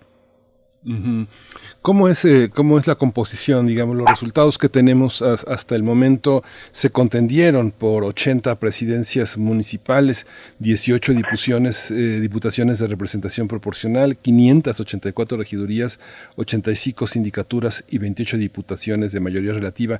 Este panorama, ¿cómo queda repartido? ¿Cómo piensas, Ricardo, que este, con todo y las impugnaciones que quiere echar eh, a, la, a, la, basura todo el proceso electoral, el PRI y el PRD y el y el PAN, ¿cómo, ¿cómo lo percibimos? ¿Cómo lo percibes tú? ¿Cómo quedó el reparto?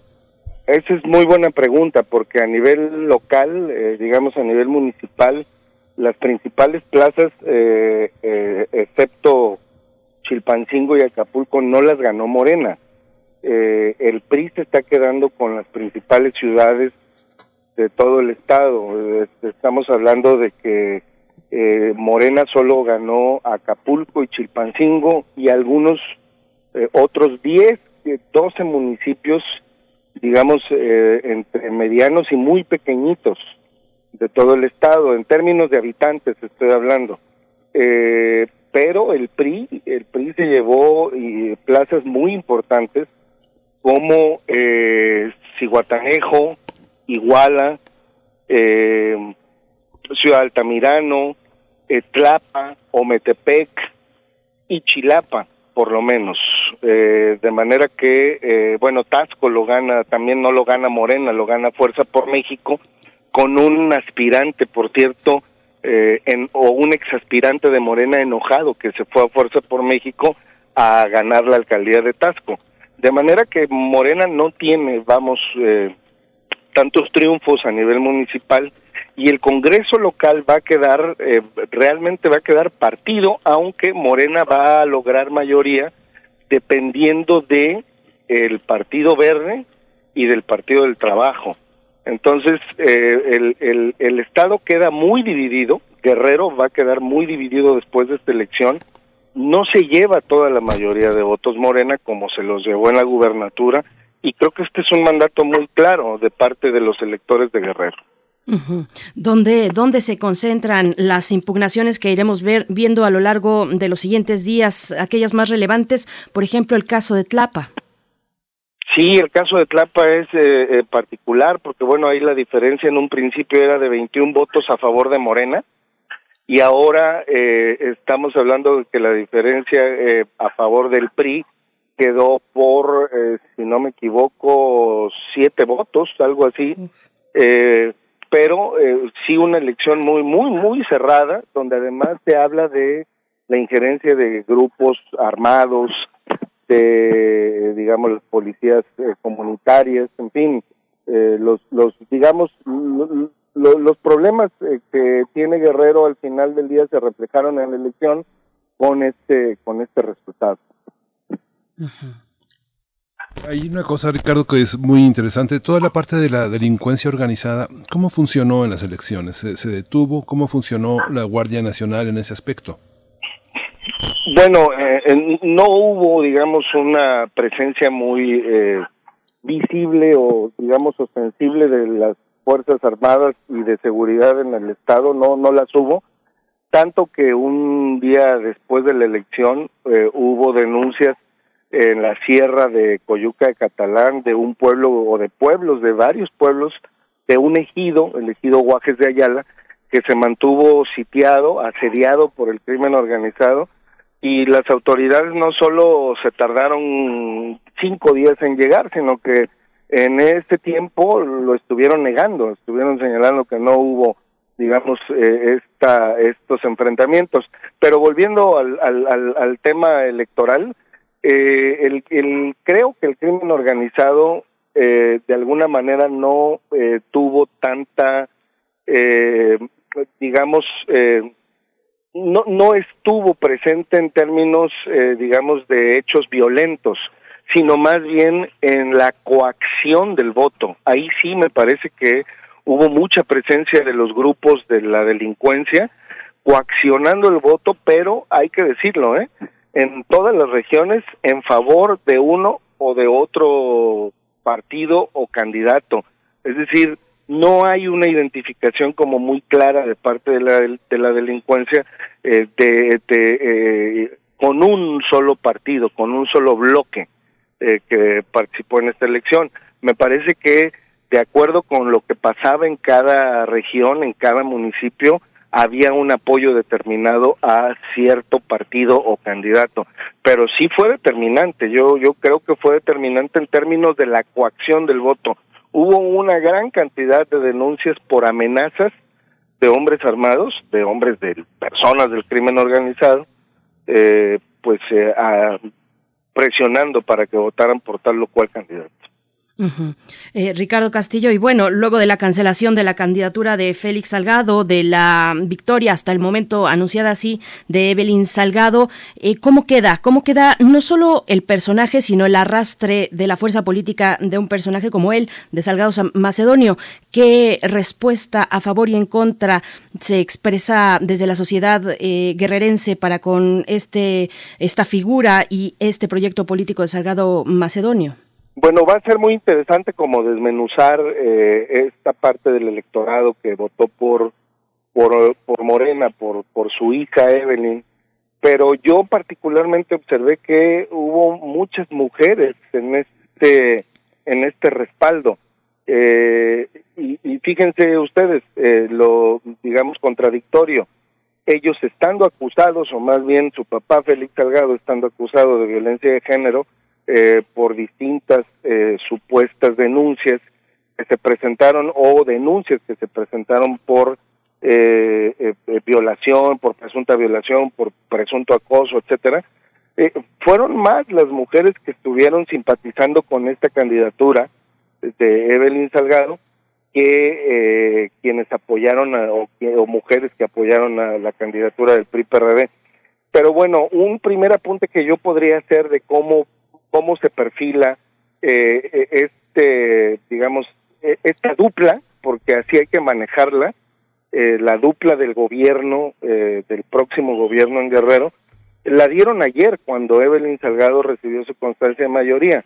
Evelyn Salgado tendió la mano a los perdedores, a los opositores, y hablaba de que con humildad y con respeto, pues llamaba a la reconciliación y a la unidad. Pero inmediatamente eh, después de su discurso, su papá, Félix Salgado, ya hablaba en el mismo acto, porque siempre suelen hablar juntos. Por eso hablo de esta dupla en el gobierno. Pero inmediatamente después su papá hace unos anuncios o anuncios de decisiones en el gobierno, en el próximo gobierno que va a encabezar su hija, que probablemente dice él no van a gustar entonces, eh, como encontramos dos eh, mensajes ahí contradictorios, uno tendiendo la mano a la oposición, digamos, eh, en, en, un tono más mesurado, y el otro ya, digamos, sacando como la espada, anunciando medidas como más drásticas que, pues bueno, pues no, no, no, no comparten el, el sentido, el espíritu del mensaje de su hija Evelyn Salgado. Este proceso, bueno, resulta muy interesante. A, a- mí no me queda muy, muy claro, Ricardo. ¿Hay una, ¿Hay una serie de arrastre que tiene la propia Evelyn o es una sombra de Salgado? No ocurre, no ocurre como ha ocurrido tradicionalmente con las cuotas de género, que este, alguien pone un títere enfrente, digamos que son, son aliados políticos, ¿no? La gente decía, es que no tiene la preparación, pero bueno, hemos tenido verdaderos ladrones con doctorado, ¿no? Con que hablan siete idiomas y que, y que tienen mucho mundo. Y, ten- y hemos tenido grandes líderes en el siglo XX que, bueno, han cursado la prepa o la licenciatura, tal vez, ¿no? ¿Cómo, cómo se ve esta, este, este, juego, Ricardo? No, este sin duda, sin, sin duda ahí el arrastre de, o más bien el resultado de la elección eh, eh, es eh, resultado del arrastre de él, de Félix Salgado Macedonio. Hay que decirlo, finalmente eh, su hija, eh, que no era nada conocida en ninguna región, eh, o que era poco conocida en todas las regiones, eh, pues más bien ganó bajo la sombra de su papá. De hecho, toda la campaña fue así. En los eventos primero hablaba él y después hablaba ella. Y siempre eh, estuvieron juntos en, en- en los días que le tocó, que fueron eh, al- alrededor de 30 días de que le tocó hacer campaña. Eh, siempre estuvo a la sombra de su padre, Evelyn Salgado. Eh, y creo que, bueno, pues el resultado, insisto, es se debe al arrastre de su papá. Eh, Sin embargo, ella no fue, ¿cómo decirlo? No fue mal aceptada, pues, ¿no? Porque pudo haber sido también rechazada. Es decir, a lo mejor la gente votando, pues, por Félix Salgado, ¿no? Eh, mecánicamente, pero no, resulta que sí, sí fue bien recibida, en, eh, digamos, en la campaña, no fue mal vista, eh, tan es así que, bueno, pues ella o los simpatizantes de ella le llamaron la torita en los actos de campaña, ¿no? Eh, un poco, eh, pues jugando con este apodo con el que se le identifica a Félix Salgado Macedonio como el toro sin cerca. De manera que no, no fue mal recibida, pues, pero finalmente el triunfo se debe, el triunfo de Morena se debe al arrastre fundamentalmente de Félix Salgado Ricardo Castillo, ya nos empezamos a despedir, pero una última cuestión que tiene que ver con la autoridad electoral eh, frente a las impugnaciones que ya se vienen. ¿Cómo, cómo se perfila la autoridad? Eh, y también para el caso de, estas impugnaciones, ¿hay elementos para pensar en que pueda prosperar la impugnación que ya se plantea desde la coalición PRI-PRD para la gubernatura? Pues eh, no, no, todavía no, digamos, no tenemos muy claro por dónde va a ir. Eh, hoy decía que hoy se va a anunciar un, poco cuáles serán los argumentos, pero yo personalmente no, no le veo como mucho sentido, mucho futuro, vamos, a esta impugnación, eh, por, primero por la diferencia, si bien no es tan amplia, pero estamos hablando de que son más de 60 mil votos que eh, pues eh, no vamos no no hay como mucha manera de decir que eh, fueron eh, inventados o que fueron eh, o que se trata de un fraude o que hubo una manera eh, incorrecta de que se hayan eh, eh, producido este, pero lo que creo que sí es que la autoridad electoral va a quedar muy cuestionada. El PRI y el PRD han eh, señalado eh, lo que fue la caída de o la detención del PREP.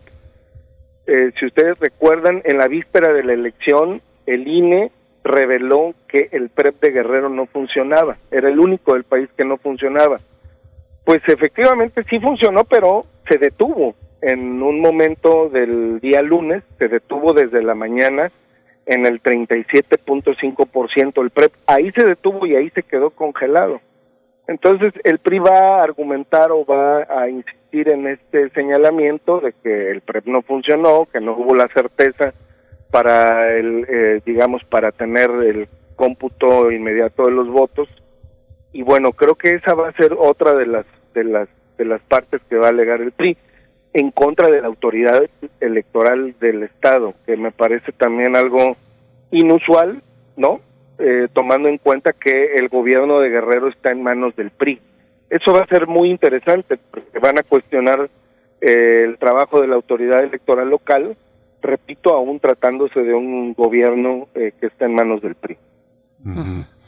Pues muchísimas gracias, Ricardo Castillo. Siempre es un eh, siempre es un gusto hablar contigo porque además representas un periodismo sumamente interesante y necesario para Guerrero. Muchas gracias por esta mañana y bueno te, te, seguiremos seguiremos acudiendo a tu generosidad para clarificar este estado enorme, tan poderoso y tan influyente en nuestro país que es Guerrero. No, Miguel, el gusto es mío, Berenice. Muchas gracias por la invitación. Estoy a la orden. Gracias. Gracias. Gracias. Hasta pronto. Música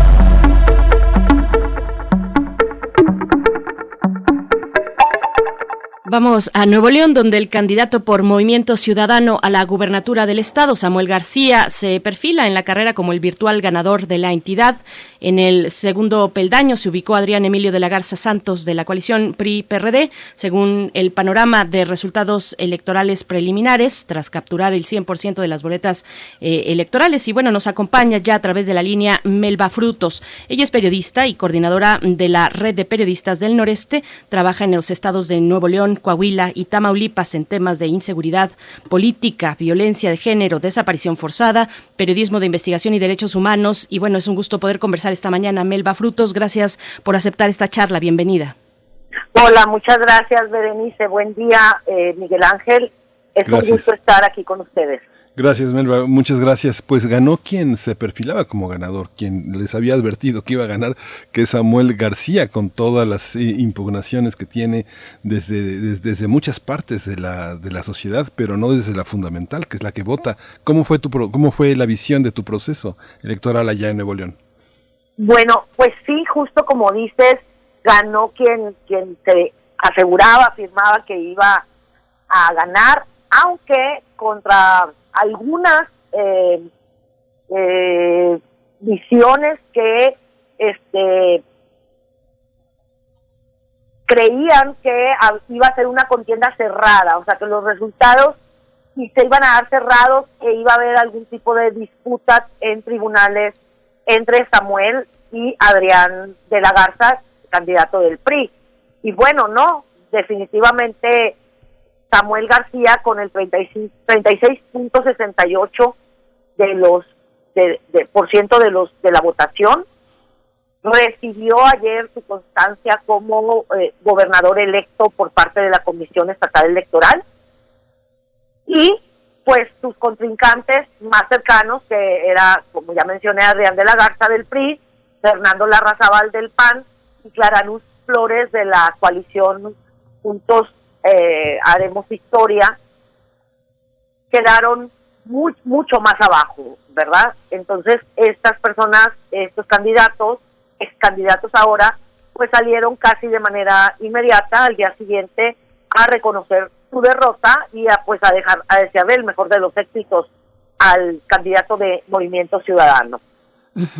Melba Frutos, en tu consideración, ¿qué, ¿cuáles son los elementos que dan el fiel de la balanza hacia la victoria ya de Samuel García? Bueno, yo considero que además de ser algo generacional, una cuestión, es, un, es una persona joven, tiene 33 años, eh, ha sido, senador con licencia y fue diputado local.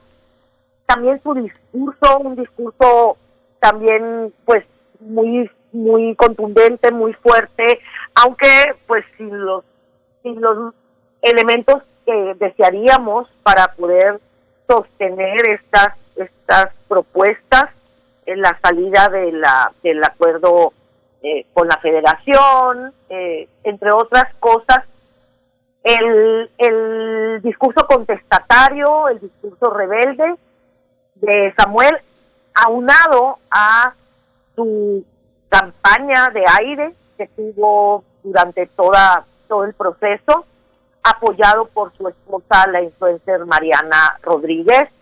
Sin duda han sido pues elementos importantísimos para obtener la victoria. Samuel estuvo, se casó el año pasado en medio de, de la pandemia y Mariana, quien tiene más de un millón y medio de seguidores en sus redes sociales, bueno, pues aprovecharon esta, estas plataformas para eh, reforzar la campaña y trabajar juntos durante todo el proceso al grado de que, eh, bueno, pues muchas personas lo seguían, ahora sí que literalmente, eh, buscándola ella principalmente, ¿no? Buscando tomarse la foto con ella y estar cerca de ella. Y la, el resultado de la elección yo creo que se la debe en un gran porcentaje a ella, a su esposa.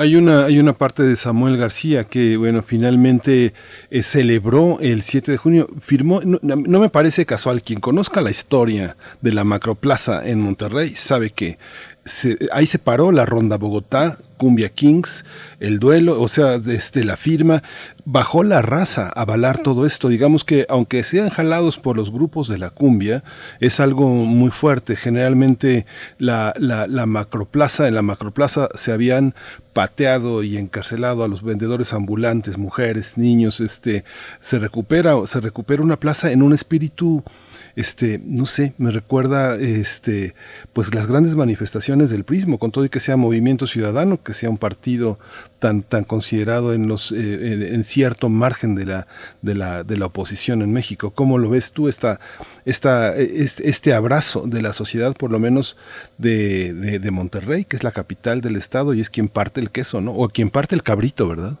Exactamente.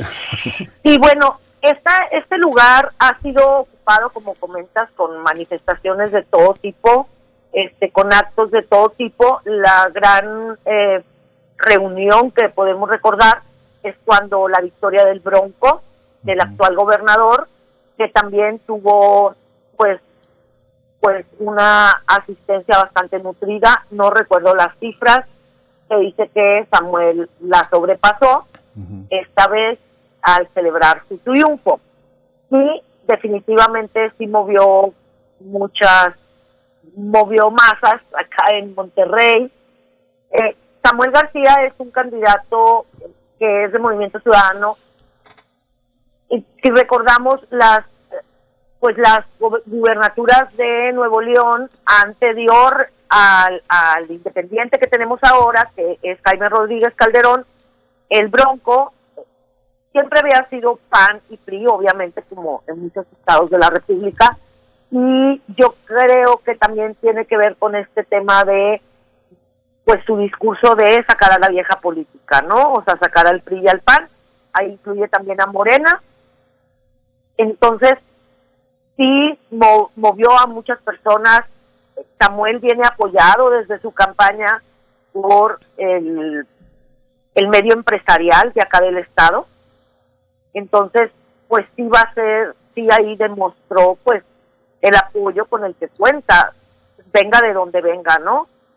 En contraste, me gustaría eh, comentarles que, bueno, en el en el Congreso local no fue así, o sea, su historia no fue así, aquí se eligieron 20, 26, o sea, 26 diputaciones por elección, ¿verdad? O sea, por, elección. Y bueno, ya este domingo la Comisión Estatal ya declaró la validez también de las diputaciones locales.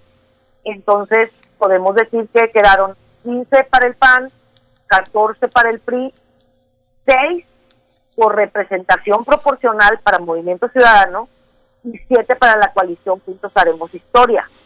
Entonces aquí estamos hablando que la, la misma inclinación de la votación que se dio para elegir a, a Samuel García para la gubernatura no se dio en el Congreso local. Entonces, bueno, pues ahí pues la lectura obviamente es muy similar, obviamente que esperamos, confiamos en que no sea así, pero puede ser muy similar a lo que se dio cuando llegó el Bronco a la gubernatura en donde no tenía un, equilibrio para él, o sea, no había, también de parte de él no había como un humor de, congeniar, de, de, negociar en pro de la ciudadanía. Y él mismo lo ha dicho recientemente, que en los primeros años hay quienes lo vemos que así continuó, pero él dice que en la primera mitad de su gestión no hizo, no actuó como debería de actuar para poder negociar y conciliar con los diputados de la oposición. En este caso, en el caso de Samuel, va a tener que eh, pues ser muy inteligente y trabajar de manera coordinada y dejar como los revanchismos políticos para poder coordinarse con los diputados, pero eh, bueno, pues ya veremos porque sabemos que es joven, es, es- pues tiene un discurso rebelde, de choque en algunas ocasiones, ¿no?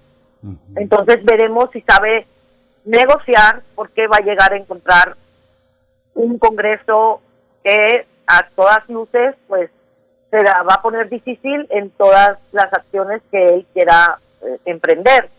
Entonces esperamos que a un Samuel que pues que, con un mejor criterio del que ha mostrado hasta ahorita, ¿no?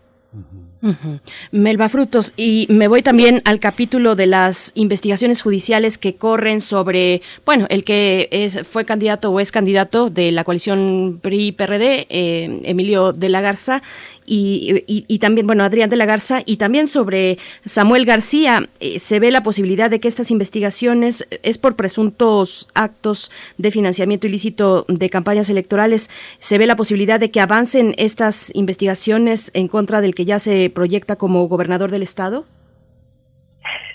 Pues yo, digo, no soy como tan experta en ese tema judicial, pero yo pues veo que los últimos días antes de la elección el tema fue como pues como echado a un lado, como que ya no se habló mucho de eso.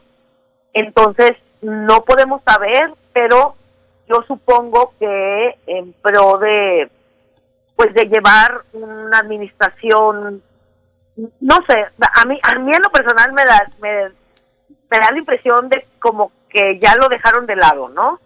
Pero no sabemos qué pueda pasar porque como sabemos hasta ahorita de repente el gobierno federal anuncia procesos y, y avances en procesos repentinos, ¿no? Entonces, de verdad que no sabemos, bueno, en mi caso no no tengo conocimiento de en qué justamente va este proceso y qué, qué tan avanzado qué tantas pruebas contienen para de verdad seguir el camino, o sea, continuar esos procesos, ¿verdad? La verdad, eh, no se ha hablado del tema, no, en lo personal, digo, conforme a la experiencia que tenemos en, otros procesos, en otros casos que han salido a la luz, no solo en Nuevo León, sino en todo México, pues luego pasa que en pro de la paz y de y del respeto a, a la democracia, digo, porque finalmente pues es un candidato electo, pues se olvidan o se dejan de lado e- esos temas, entonces no sabemos qué pueda pasar. Por lo pronto, Samuel, digo, porque Samuel ya está, ya además de que ya recibió su constancia, él ya se ha reunido, por ejemplo, acá con alcaldes electos para empezar a trabajar juntos y a, a plantear no el camino a seguir. Entonces no no se está pensando ni se está mencionando el tema de que haya ahorita pues algún tipo de de acción inmediata en su contra no o en contra de Adrián de la Garza. Entonces no no se sabe a ciencia cierta. Samuel ya empezó a, a por ejemplo ayer ya dijo que ya vaticinó que viene un que viene crisis en una cosa y en otra y en otra y todavía no no toma protesta no pero él ya está anunciando pues, acciones y medidas y, y cosas entonces no se ve como que tenga muy presente que hay una denuncia en su contra. O, o le saca la vuelta verdad Sí, en este caso, ahora que mencionas, bueno, de los, de los 51 municipios que tiene Nuevo León, 51 se renovaron. Y bueno, Santa, pienso en lugares como Santa Catarina, que es muy equidistante de, de, San Nicolás de los Garza, o también municipios muy poblados como este, que se toma poco en cuenta, pero Pesquería es un municipio importante, lo mismo pasa con Linares, eh, con Juárez, eh, hay municipios que son verdaderamente muy influyentes, no sé, pienso en Guadalupe, son verdaderamente Nuevo León, General Escobedo, son esa, esa, tienes, tiene esas alianzas, tiene esa, e, e, esas personas lo conocen, tiene relación, los presidentes municipales que ocuparon esas plazas tienen la suficiente eh, representación en, Nuevo León, son conocidos en una capital tan centralista como, como Monterrey. Eh, yo creo que la mayor parte del, del, del ojo se queda así en el área metropolitana. Lamentablemente, aunque Samuel ha prometido, bueno, más atención a, la zona rural o al resto de los municipios, en el caso de Movimiento Ciudadano, obtuvo, ganó en cinco municipios, perdón, únicamente. Mm. La mayor parte de los municipios de la zona metropolitana quedaron en el PAN y en el PRI. ¿Verdad? Morena, en el caso de la coalición, se ganó en ocho municipios, el PRI-PRD en 13, el PAN en 16.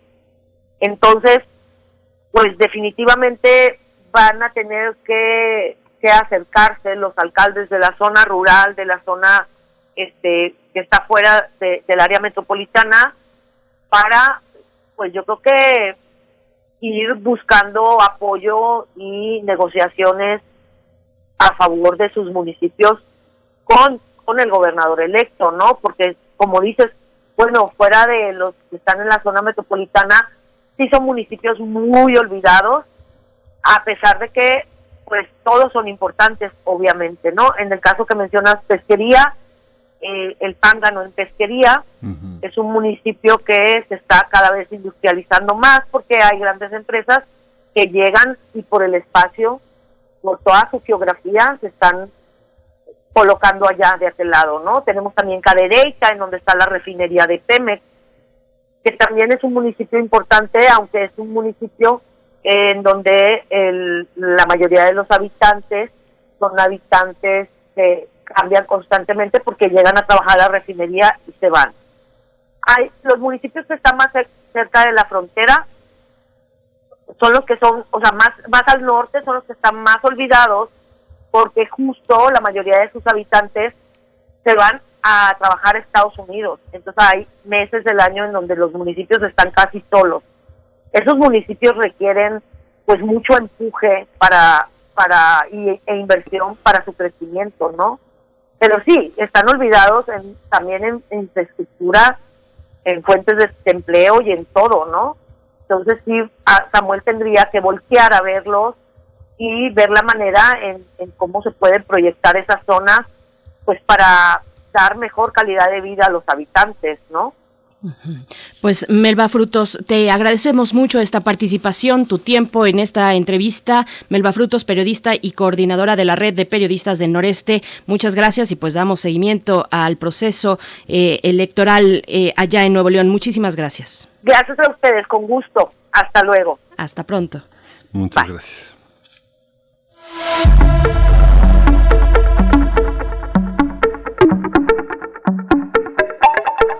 En Campeche, tras concluir el cómputo de las eh, juntas distritales y municipales de la elección a gobernador en ese estado, la candidata de Morena, Laida Sansores, se declaró vencedora en una ventaja con una ventaja de 7000 votos, lo que representa el 1.5 sobre el segundo lugar, que es el abanderado de Movimiento Ciudadano, Eliseo Fernández Montúfar. Eh, nos acompaña Ronnie Aguilar, él es periodista de investigación, ya ha estado con nosotros en primer movimiento, él es integrante de una comunidad de periodistas que se llama Sembra Media en México. Bienvenido, Ronnie Aguilar, muchas gracias por estar aquí en primer movimiento. Buenos días, Miguel Ángel, buenos días, Benice, buenos días, auditorio, ¿cómo están? Buenos días, muy bien, gracias Ronnie Aguilar, bienvenido. Pues, ¿cómo, ¿cuál es el ambiente político postelectoral en el estado de Campeche? ¿Cómo se está dirimiendo eh, pues la cuestión con la gubernatura eh, del estado? Pues eh, se vive en un ambiente tenso en varias circunstancias, tranquilo, hay que decirlo, una característica del estado es que es la tranquilidad de los habitantes eh, se ha mantenido un ambiente de civilidad. Eh, por lo cerrada de la elección, si bien eh, hay una diferencia de un punto con respecto, un punto y medio con respecto al abanderado de Movimiento Ciudadano, hay exactamente la misma distancia con respecto al tercer lugar, Cristian Castro Bello, del el PRI. Entonces es una elección muy, muy, muy cerrada. Eh, si bien eh, lo compleja de la elección o lo cerrada de la elección podría eh, hablarse de un ambiente tenso, un ambiente más complejo. Han mostrado civilidad los, los otros abanderados, no se han tomado eh, hasta ahora calles o, el Instituto Electoral, no ha habido manifestaciones como en elecciones pasadas sí, sí se han presentado, ¿no? ¿Cómo está? Digamos, son 13 municipios eh, los, campechanos y son eh, pues todos muy representativos con todo y que eh, por lo menos en el 50% hay unos signos muy fuertes de, pobreza y la, y la, sin embargo, a, pesar de todo, la pandemia parece que no, no los tocó de una manera tan sensible. ¿Cómo está esa parte de los, los municipios? ¿Cómo quedó repartido el Estado en ese sentido?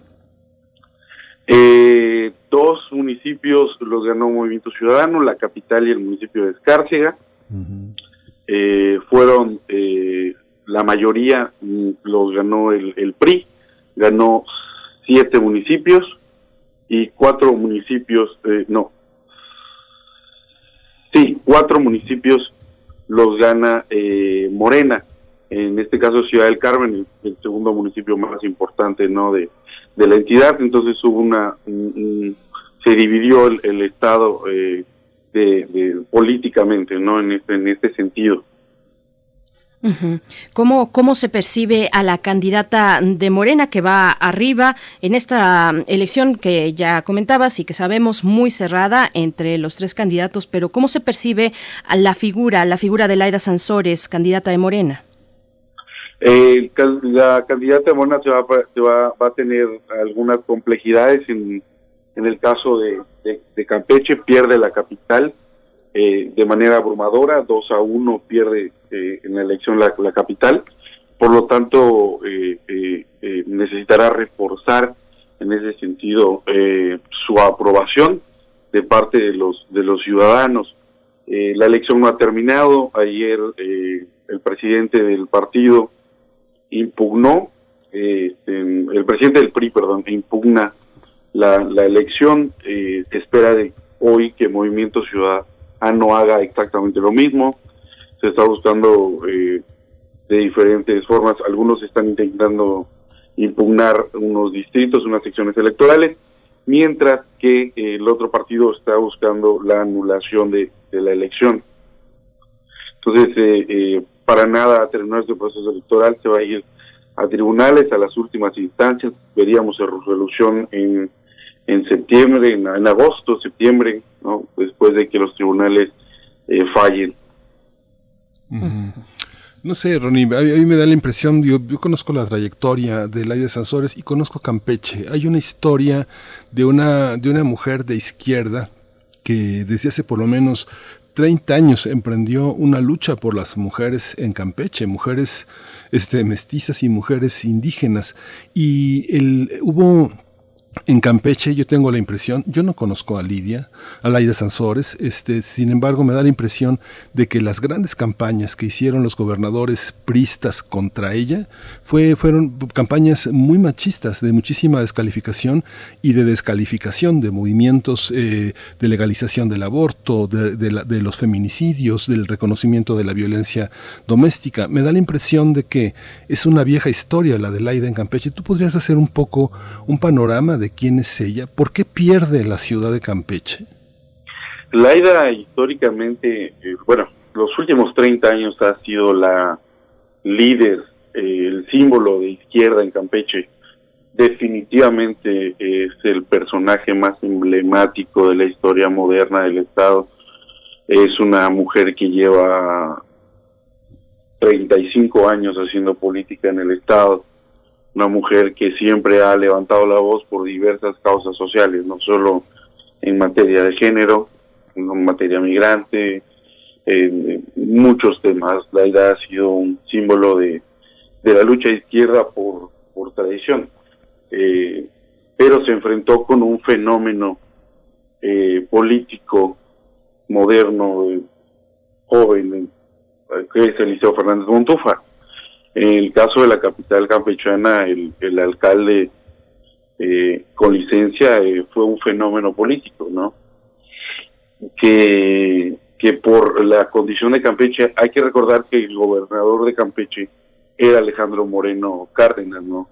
Que deja una estela de corrupción impresionante y que no tuvo oposición en el Estado más que Eliseo Fernández y eso lo hizo un fenómeno muy muy fuerte, ¿no? Por eso es que en la capital pasa pasa pasa esto, cosa que no se repite en los demás municipios donde sigue la presencia muy fuerte de Laida, donde la presencia de Eliseo no fue tan marcada, ¿no? Pero definitivamente eh, Laida es una figura muy importante con una trayectoria muy muy larga en política. Aún se recuerda también a su papá, que en muchas comunidades de Campeche, eh, el exgobernador Carlos Sanzores Pérez, eh, que en muchas comunidades de Campeche es muy querido y muy apreciado por el trabajo que realizó, ¿no? ¿Cómo, ¿Cómo se perfila entonces el mapa político de la elección? Eh, más allá de la gubernatura, son 35 diputados estatales, 13 ayuntamientos. Si bien el candidato de Movimiento Ciudadano, Eliseo Fernández Montúfar, pues va ahí en esta contienda muy, muy cercano a Laida Sansores y, y es de Movimiento Ciudadano, ¿cómo, cómo se, se ve eh, y se perfila este mapa político? A pesar de lo que parezca, Campeche es un estado muy politizado, eh, pero eh, eh, el, candidato de Movimiento Ciudadano no logró eh, contagiar la intención del voto al ciudadano campechano. Si bien él quedó muy... De hecho, Eliseo, como, como partido, Movimiento Ciudadano saca más votos que Morena y que el PRI. Es en esta alianza de Morena con el PT que el PT logra darle ese uno ese 1.8% que, que hace que le alcance. Sin embargo, eso no se tradujo en la, elección a diputados locales. Eh, seguramente Morena acabará con 15 diputados, con la mayoría en el Congreso. El PRI y Movimiento Ciudadano compartirán entre 9 y, y 10 diputados cada uno, mientras que el PAN apenas conservó su registro con 3.2% de, de votos y estará eh, con una representación en el Congreso. Eh, eh, eh, se queda muy eh, dividido el Congreso a tercios y el representante de, del PAN, pero con una mayoría de, de, parte de Morena. El tema también eh, que Ronnie que son las juntas municipales en Campeche, bueno es en el sureste estas juntas municipales son eh, una, una forma de gobierno particular. Eh, ¿Podrías explicarnos un poco qué papel van a jugar estas juntas municipales y, cuál es su representatividad frente al tema de las presidencias municipales y de las regidurías? Sí, las, las juntas municipales son pequeños ayuntamientos, ¿no? De poblados, eh, con un cabildo propio y para que se pueda llevar más rápido la intención de la comunidad o la necesidad de la comunidad eh, hacia los, los ayuntamientos. Las juntas, eh, es una, eh, hay una victoria abrumadora de Morena, eh, realmente en el sector rural hay un apoyo muy muy fuerte a Morena, los programas federales y el apoyo del presidente Obrador hacia este sector ha marcado eh, muy muy fuerte al ciudadano campechano, hay un apoyo muy importante, aquí el presidente tiene el 73% de aprobación, entonces eh, hay, hay un apoyo muy marcado de las comunidades hacia Morena y se reflejó en la elección claramente, ¿no? una victoria abrumadora en las juntas municipales. Y esto eh, pues le ayudará a Laida eh, de, confirmarse, de ratificarse su, su victoria, le ayudará mucho para, para poder hacer un, gobierno, pues, eh, eh, como ella, ella ha dicho, ¿no? Hacia, hacia el pueblo, hacia la gente y hacia los más necesitados. Pues Ronnie Aguilar, seguimos con atención al estado de Campeche en su proceso postelectoral. Muchas gracias por esta charla, Ronnie Aguilar, periodista de investigación, integrante de la comunidad de periodistas Sembramedia en México. Muchas gracias y muy buen día. Gracias a ustedes. Gracias, muchas gracias, Ronnie. Pues bueno, estamos, este, estamos, eh, vamos a poner, vamos a colocar eh, justamente una de nuestras joyas también. Vamos a enlazar a una, una, a una cápsula y nos vamos a despedir, nos vamos a despedir de la radio Nicolaita que le dimos la bienvenida hace una hora y justamente Berenice. Nos vamos con Radio Gubernamental y las radios universitarias. Esta cápsula extraída del libro de Gabriel Sosa Plata, que estará en unos momentos más con nosotros, del libro mm, de su autoría, Días de Radio, editorial Tintable. Vamos a escuchar y después nos vamos al corte. La radio gubernamental y las emisoras universitarias. Frente a la radio comercial, la radio oficial y universitaria tuvo un papel más modesto pero no menos trascendente. El 1 de enero de 1931, el Partido Nacional Revolucionario inauguró su propia estación de radio, la XEPNR, cuyos objetivos eran muy claros, la difusión de la doctrina del partido y de la postura oficial de los gobernantes. Su papel en la consolidación del partido de Estado fue importante, sobre todo durante el gobierno de Lázaro Cárdenas, de 1934 a 1940. En dicho gobierno se publicó el 15 de enero de 1937 un decreto presidencial por el que se crea un programa radiofónico semanal, La Hora Nacional, que desde el 25 de julio de ese año y hasta el momento, todas las estaciones del país están obligadas a transmitir. Durante el cardenismo también iniciaron transmisiones las dos primeras radiodifusoras universitarias. El 14 de junio de 1937, la XEUN Radio UNAM de la Universidad Nacional Autónoma de México y el 28 de junio de 1938, la emisora de la Universidad de San Luis Potosí. Durante un lustro, estas emisoras fueron las únicas universitarias hasta 1934, cuando surgió Radio Universidad de Guanajuato. El crecimiento de la radio universitaria comenzó a mediados de los 60 y se desarrolló con vigor hasta la década de los 70. Sin embargo, las gestiones que tuvieron que hacer algunas universidades para obtener un permiso con el que operar una estación fueron muy difíciles. Por ejemplo, la Universidad Autónoma de Puebla hizo la primera petición de una frecuencia en 1958 y no fue hasta 37 años después, en 1997, cuando la Secretaría de Comunicaciones y Transportes se la otorgó. Algo similar le ocurrió a la Universidad Autónoma de Chapingo. Durante 10 años esperó respuesta del gobierno para que en el mismo año de 1997 le fuera entregado un permiso. Ante este panorama, queremos destacar el inicio de Radio UNAM. Eran las 8 de la noche del lunes 14 de junio de 1937. A través de los 1170 kilociclos por segundo de onda larga, el anfiteatro Simón Bolívar estaba repleto. Radio Universidad estaba por convertirse en una realidad.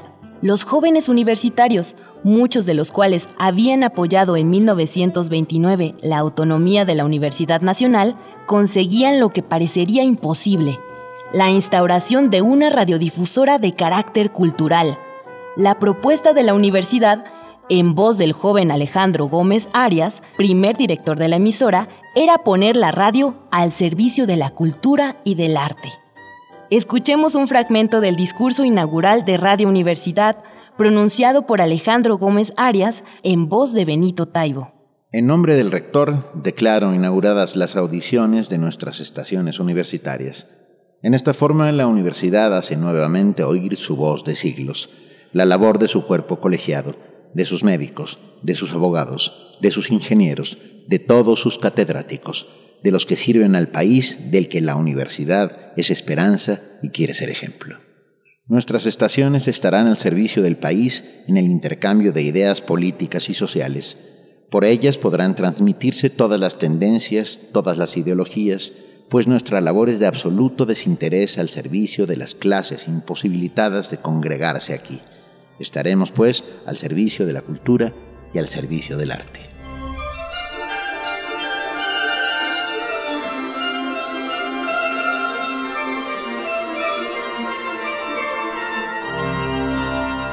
En el programa preparado especialmente para la ocasión, participaron la Orquesta Sinfónica y el Trío Clásico de la Universidad. Poco después del discurso de Alejandro Gómez Arias, el rector Chico Guerne declaró formalmente inaugurada la emisora de la Universidad Nacional. Desde la capital de la República Mexicana difunde Radio Universidad Nacional Autónoma de México XEUN 860 kHz, amplitud modulada, XEU www.radiounam.unam.mx. Radio Universidad Nacional.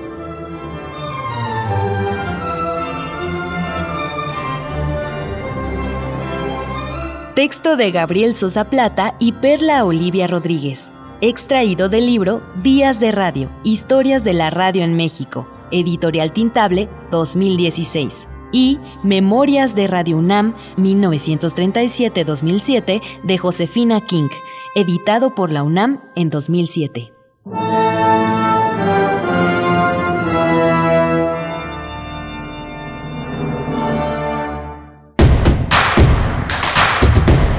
Síguenos en redes sociales. Encuéntranos en Facebook como Primer Movimiento y en Twitter como arroba PMovimiento. Hagamos comunidad.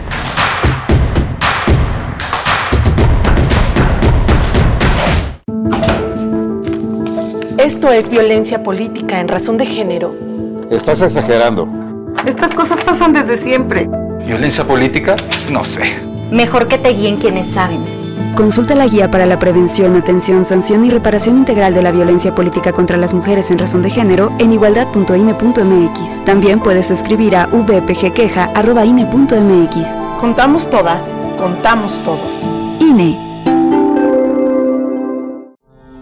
La vacunación contra la COVID-19 sigue en marcha. Están llegando millones de dosis eficaces y seguras aprobadas por organismos en todo el mundo. Muy pronto será tu turno. Visita mivacuna.salud.gov.mx. Recuerda, la vacunación es universal, gratuita y voluntaria. Cuidémonos entre todos, vacúnate y no bajes la guardia. Gobierno de México. Este programa es público ajeno a cualquier partido político. Queda prohibido el uso para fines distintos a los establecidos en el programa. La vacuna contra la COVID-19 es segura, universal y gratuita. Nadie puede vendértela ni pedirte dinero para que te la pongas. Si necesitas denunciar a una persona servidora pública, visita sidec.funcionpublica.gov.mx o llama al 911. Cuidémonos entre todos. Vacúnate y no bajes la guardia. Gobierno de México. Este programa es público ajeno a cualquier partido político. Queda prohibido el uso para fines distintos a los establecidos en el programa. Encuentra la música de primer movimiento día a día en el Spotify de Radio UNAM y agréganos a tus favoritos.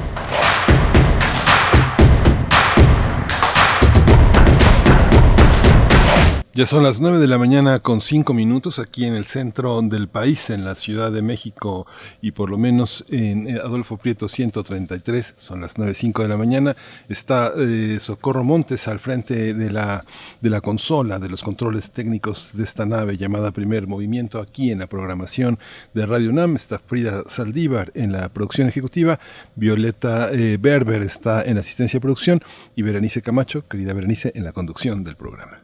Muy buenos días, Miguel Ángel Quemain. Buenos días a todo el equipo y a nuestra audiencia que se, eh, bueno, que permanece, permanece aquí desde las 7 de la mañana y a quienes se suman en este momento donde damos inicio a nuestra tercera hora de transmisión. Tendremos la poesía necesaria, también eh, en unos momentos más y también nuestra mesa del día para hablar de Radio UNAM, de sus 84 años de existencia y del papel de la radio pública y universitaria, eh, máxima en estos momentos de emergencia sanitaria que, bueno, para el país o para varios estados del país, incluida la capital donde está esta radiodifusora, pues las, eh, el, perfil, digamos, la emergencia sanitaria se perfila pues de una manera eh, prudente, pero, pero con buen ritmo hacia la mejora. De todas maneras, de cualquier, en cualquier, bajo cualquier circunstancia, hay que seguir cuidándonos, hay que mantener la sana distancia, pero estamos llegando así a 84 años, a un segundo aniversario de más en estas condiciones de pandemia y estarán, estarán en la mesa del día hablando al respecto Benito Taibo,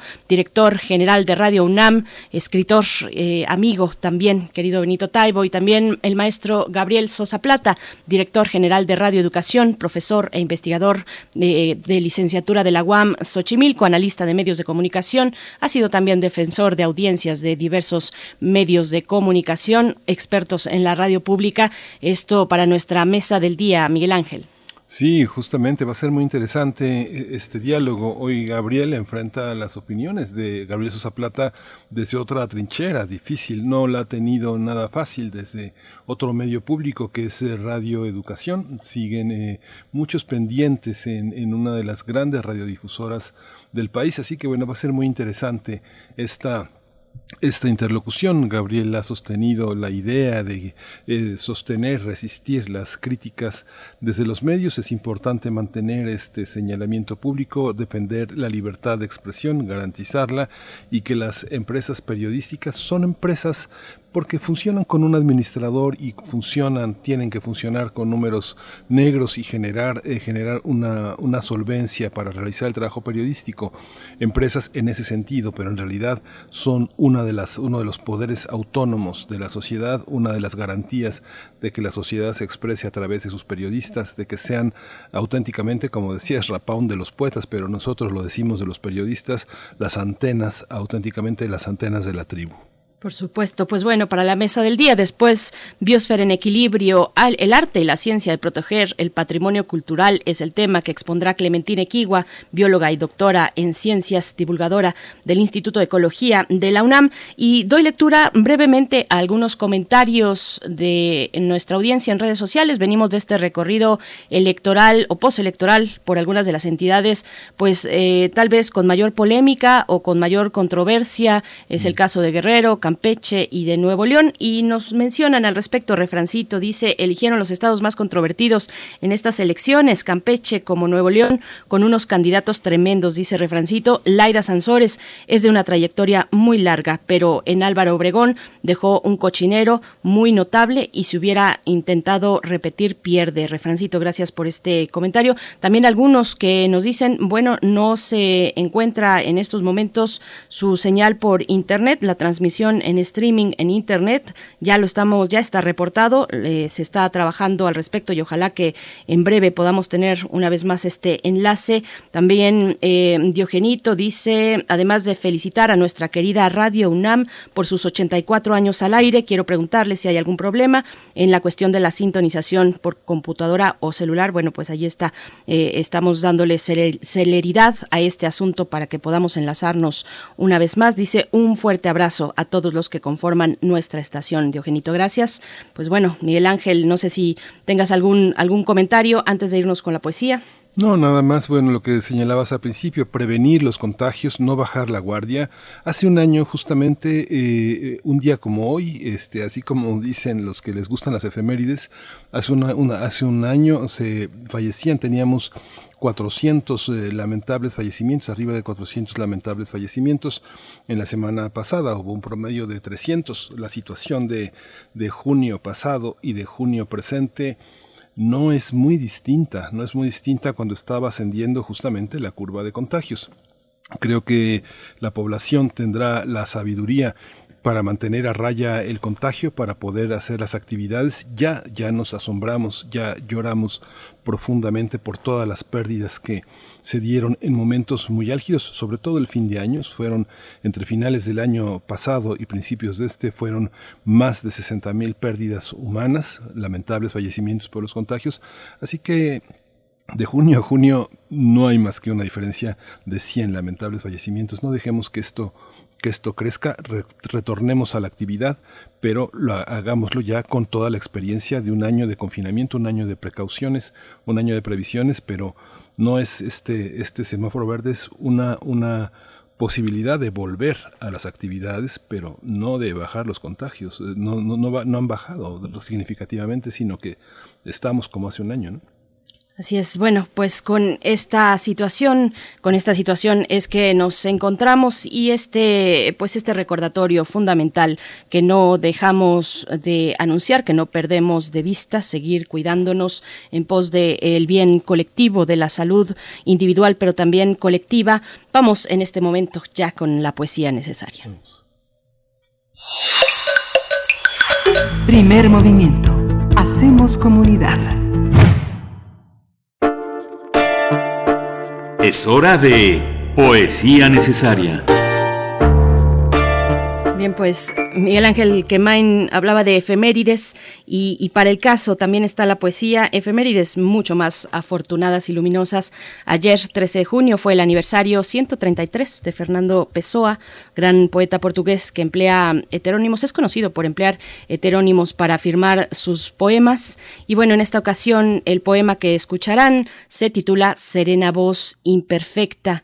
En la música, El lado negro, Ilumina Voz es la canción que va a sonar. Vamos con Pessoa, serena voz imperfecta. Serena voz imperfecta, elegida, para hablar a los dioses muertos, la ventana que falta a tu palacio da para el puerto de todos los puertos. Chispa de la idea de una voz sonando, lirios en las manos de las princesas soñadas. Yo soy la marea del, del pensarte, Orlando, la ensenada de todas las ensenadas. Bruma, brumas marinas, esquinas del sueño, ventanas dando al tedio de charcos, y yo miro a mí, miro a mi fin que me mira, tristón, desde la cubierta del barco todos los barcos.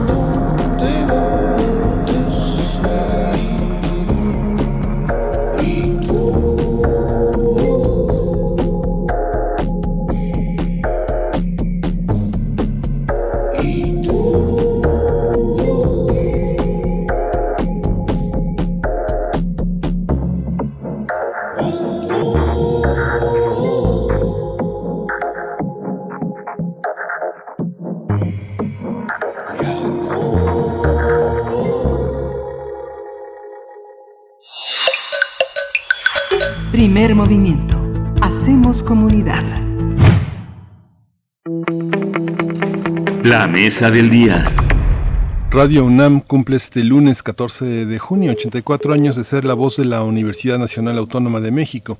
A lo largo de más de ocho décadas, la emisora universitaria se ha colocado como un medio que además de llevar a cabo tareas sustantivas de la UNAM, como son la docencia, investigación y difusión de la cultura, ha sido un espacio plural para la discusión de las ideas, de los problemas que enfrenta el país y que promueve el diálogo entre los distintos sectores de la sociedad en un marco de respeto a la diversidad y a sus audiencias. La celebración de este año se produce en un contexto de pandemia y procesos electorales donde las radiodifusoras públicas y universitarias han destacado por su papel para mantener informada a la sociedad a través de sus distintos espacios, de sus programas, de su programación y con la participación de expertos en los temas.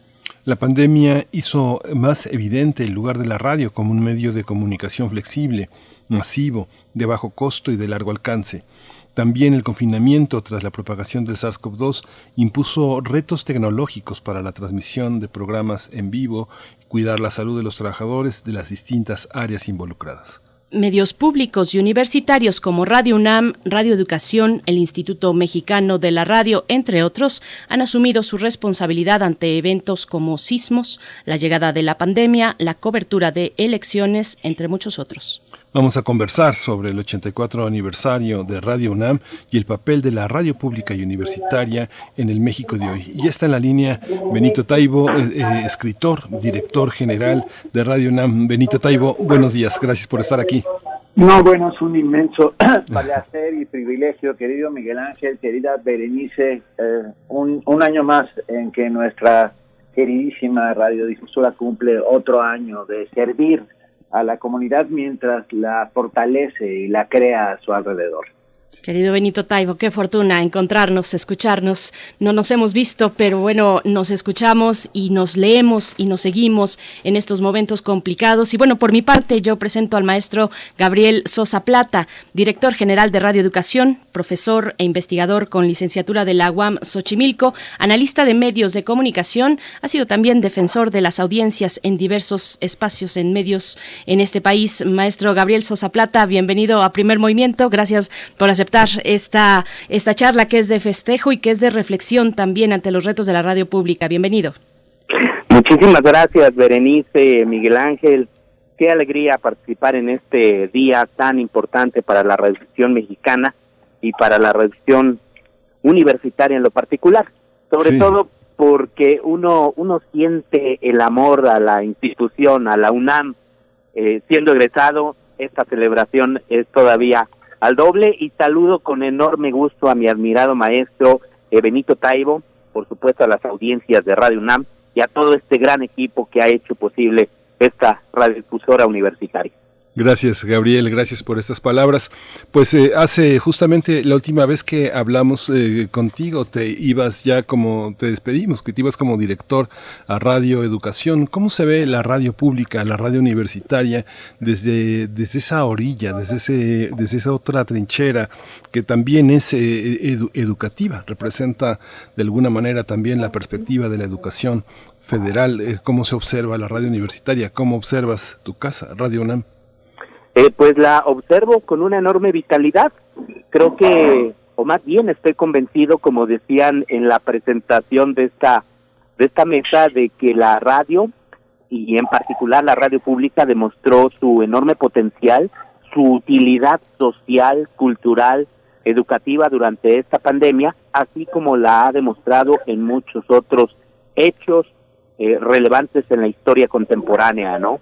Eh, yo creo que si no hubiese sido por la por la radio pública tendríamos audiencias desinformadas, hubiéramos tenido audiencias desinformadas, eh, no acompañadas durante este proceso tan difícil que vivió la humanidad y evidentemente la sociedad mexicana, porque en la radio encontraron información de calidad, información socialmente útil, encontraron también la posibilidad de llevar estas clases algunos pudieron hacerlos, algunos alumnos, alumnas a través de la televisión, pero también hubo muchas comunidades en nuestro país que, que sus eh, clases las llevaron a través de la radio.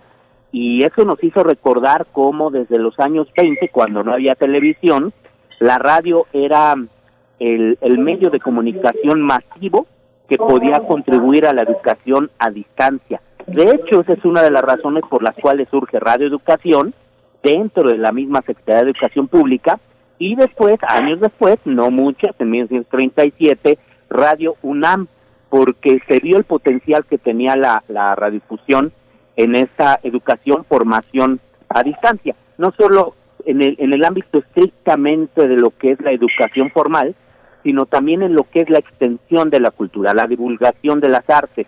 Y, y mira, eh, quienes habían pensado eh, que la radio pues estaba ya desdibujada en la era de la multiplataforma, en la era de Internet, al contrario, continuó demostrando su enorme potencial en este momento de coyuntura, como lo, ha demostrado, ya lo decíamos, en muchos otros momentos importantes. Sí, eh, la, la, la, la universidad no, no, se detuvo y eso ha sido una, una seña de identidad que ha dicho el rector Graue. Yo a unos meses de haber entrado a primer movimiento vi al director de Radio UNAM salir de la estación en una motoneta para ver qué había pasado con el sismo. No nos hemos detenido, Benito, desde, desde hace mucho, ¿no? ¿Cómo, cómo ha sido esa experiencia de, de no parar? La, la, experiencia es gratificante y es sin duda un privilegio. Ser la voz de la voz de los universitarios es sin duda un absoluto honor. Ah, y, y, esto que está diciendo Gabriel, que me parece importantísimo, una radio de servicio, una radio de generación de comunidad a su alrededor, una radio que se pone ahí para las mejores causas, que, que, que da voz a los que ofrecen y a los que piden. Quiero decir, eh, fue el, eh, la experiencia del terremoto del 85, la experiencia del terremoto de 2017, ah, la experiencia con la pandemia ha, sido vital para ello. Ah, en la universidad están sin duda los, los académicos más importantes que saben y que tienen cosas que decir al, al, respecto de la pandemia y aquí se ha abierto a todas estas voces para que el público esté informado de una manera clara, independiente, responsable, inteligente, creativa, sin duda. Eh, en este sentido, pues bueno, Radio UNAM se ha convertido en eso, en, esa eh, generadora de comunidad a su alrededor, no, no solo de la universidad, sino de los radioescuchas y del público que está ahí siempre eh, con una mirada, déjame cambiar el, con un oído crítico para señalarnos nuestros errores. Creo que uno de los grandes eh, sucesos eh, que hemos vivido tanto Radio Educación como nosotros ha sido las defensorías de las audiencias. Hemos tomado muy en serio el tema de la defensoría de las audiencias frente a un espectro radiofónico que se rehúsa a, darles derechos a esas audiencias porque pretende de alguna u otra manera que sean solamente públicos callados, eh, eh, que, que, estén ahí solo para escuchar mensajes y no para cuestionarlos. No sé qué opines, Gabriel, al respecto. Y, sí, precisamente, Benito Taibo, yo me sigo con, con, ese cuestionamiento sobre las audiencias, las perspectivas que se tienen desde las audiencias, las necesidades que, que, expresan nuestras audiencias, los desafíos que nos lanzan a, a realizadores de la radio pública en estos momentos, maestro Gabriel Sosa Plata. Sí, totalmente de acuerdo con lo que dice el, el maestro Taibo, porque efectivamente las, los medios públicos y la radio pública universitaria en lo particular eh, son, son medios que, que se desarrollan con base, pues no solo en un proyecto de trabajo, sino también en un en una exigencia constante, permanente, eh, podríamos decir que en ocasiones sí bastante dura de las audiencias para que no se desvíe de estos proyectos. Y, y, yo estoy muy satisfecho eh, siempre hay retos evidentemente no importantes pero yo estoy muy satisfecho de lo que ha ocurrido por ejemplo en los últimos dos tres años en el caso de las radios públicas porque fíjense eh, de acuerdo con con los obviamente hay que verlo siempre a distancia, pero ni Radio UNAM ni tampoco Radio Educación compramos estudios de audiencia. Pero lo que se ha apreciado con base en la información de estos estudios de audiencia, eh, eh, y que pues afortunadamente tenemos amigos en la industria como en otros medios públicos que nos comparten información, es que la radio eh, en algunos casos duplicó o hasta triplicó las audiencias durante este periodo de, de pandemia. Eh, suele ser así también en, con otros medios, incluso comerciales, pero no en el nivel que lo logró hasta donde tenemos entendido la, la radio pública. ¿Por qué la, las audiencias recurren a la radio pública y a los medios públicos? Pues justo por la confianza que le tienen a estos mismos medios por la calidad de la información y por el combate a las campañas de desinformación que fueron muy muy duras en, en esta en esta pandemia y lo vimos no solo por el tema de la COVID-19 sino también lo vimos de una manera muy clara, muy contundente en este proceso electoral que ha sido particularmente muy intenso por todos los intereses que han estado en juego. Entonces las audiencias pues vuelven a estos medios confiables y, y es un, una especie de resurgimiento de revaloración del medio y de la relevancia pues que, que, continúa teniendo la, la radio pública. Y si a esto se le aúna el, el, el hecho de que, que cuenta con estas defensorías de las audiencias, pues tenemos eh, una exigencia, digamos, institucional plasmada también en la propia ley, de proteger, de tutelar los derechos de las audiencias, se atiende y se le da seguimiento a las quejas, sugerencias, observaciones de las audiencias, pero al mismo tiempo hay un compromiso institucional. Eh, ¿Por qué Benito Taibo está en, está Radio UNAM? Porque tiene una trayectoria y, y, y tiene un prestigio.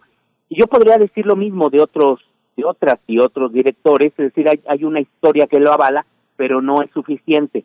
Para eso es importante que también existan todos estos mecanismos eh, de protección de los derechos de las audiencias y ahí sí lo tengo que decir muy claramente, comparado con lo que son la radio comercial o la televisión comercial, sí vemos un gran derecho, un, una enorme distancia, porque aquí sí, en el día a día, eso es lo que nos, nos inspira, ese es nuestro compromiso, trabajar a favor a las audiencias, no vemos a las audiencias como consumidores, sino los vemos como personas sujetas de derechos, una ciudadanía que debería estar eh, pues constantemente también exigiendo una una calidad en los en los contenidos. Y ahí es donde estamos trabajando. Nos podríamos también eh, ir un poco más al fondo y decir bueno es que a veces el presupuesto no alcanza. Sí pero hay una mística ¿eh? hay un compromiso. Yo lo noto en la en la comunidad de Radio Educación y por supuesto en la de Radio UNAM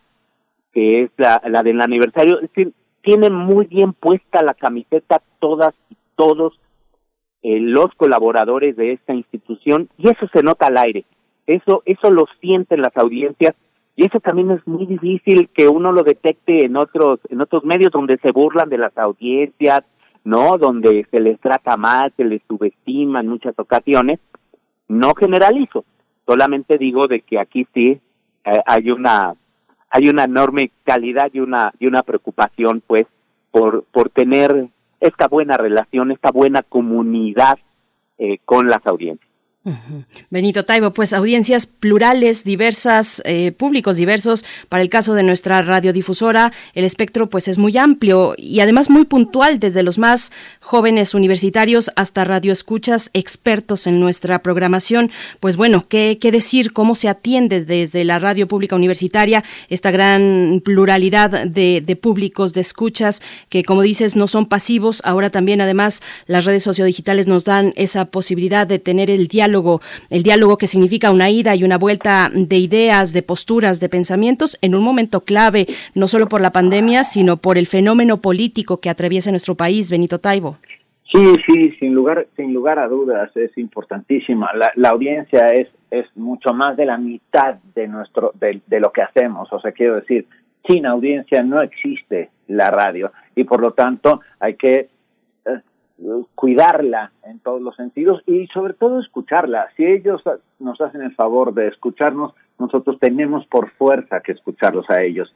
E, en este sentido, la creación de esta Defensoría de las Audiencias y el uh, poner sobre la mesa las inquietudes de los que nos escuchan para, para generar una comunidad que siga siendo independiente, proactiva, crítica y sobre todo autocrítica eh, es importantísimo. Mira, se habló tantas veces de, de, que la radio desaparecería, ¿no? Frente a la creación de la, del cine, luego de la televisión, luego de, de, del DVD, luego, etcétera, etcétera, etcétera. Y así sigue, y sigue tan campante, y sigue tan joven como siempre, y sigue haciendo su labor. Y particularmente esta radio, esta radio eh, pública, esta radio universitaria, estas dos radios, si hay algún lugar de nuestra geografía que no tenga una radio pública o una radio universitaria, la merece, merece tener la posibilidad de escuchar esas otras voces sin grito, ni desparpajo, ni, ni violencia,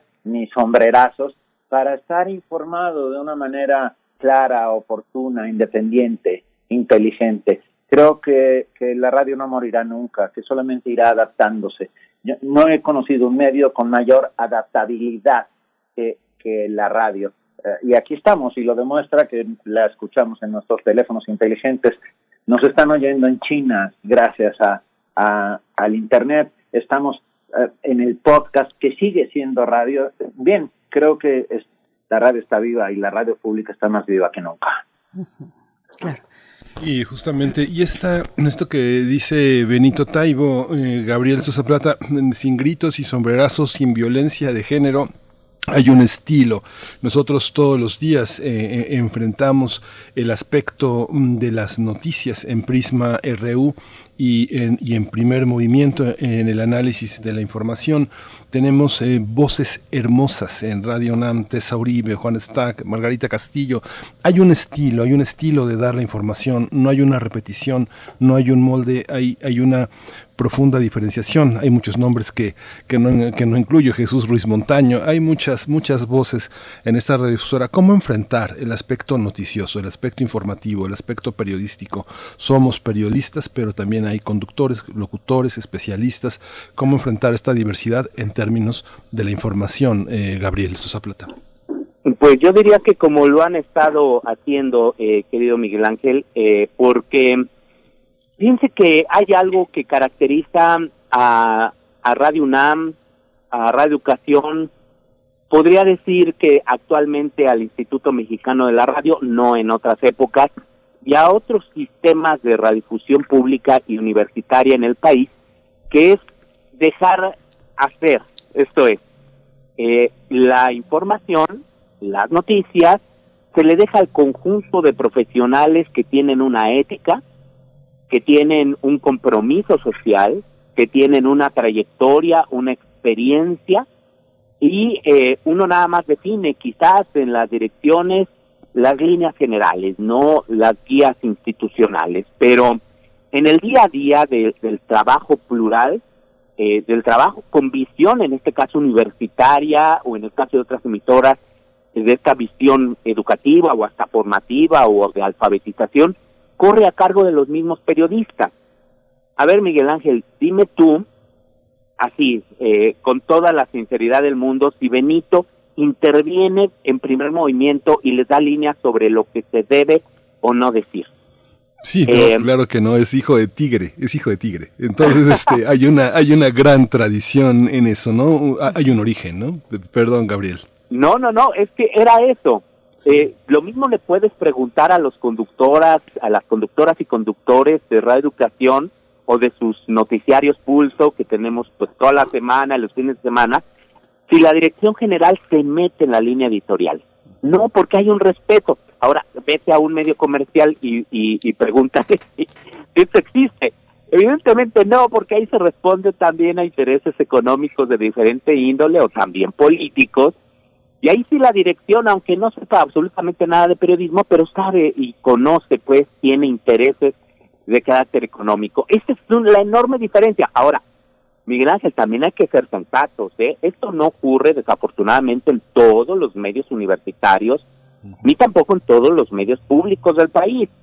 En muchos todavía sigue operando una línea pues muy a favor del gobierno en turno, del gobernador, del funcionario, funcionaria, eh, ¿Por qué? Porque todavía no, no han avanzado en sus procesos también de, autonomía eh, editorial, no obstante que la ley ya nos obliga a los medios públicos a cumplir una serie de lineamientos en este terreno eh, para, pues justo se otorguen las concesiones, eh, pero aún así es, es, es fácil evadir todo, todo esto.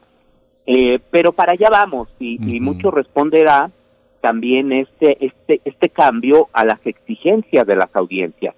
Mire, por ejemplo, durante este proceso electoral, y yo creo que te tocó eh, vivirlo a ti, Miguel Ángel y a Berenice, no les escribían a veces las audiencias diciéndoles, ay, ahora están muy pro AMLO, ahora están muy pro PAN, ahora están muy pro PRI.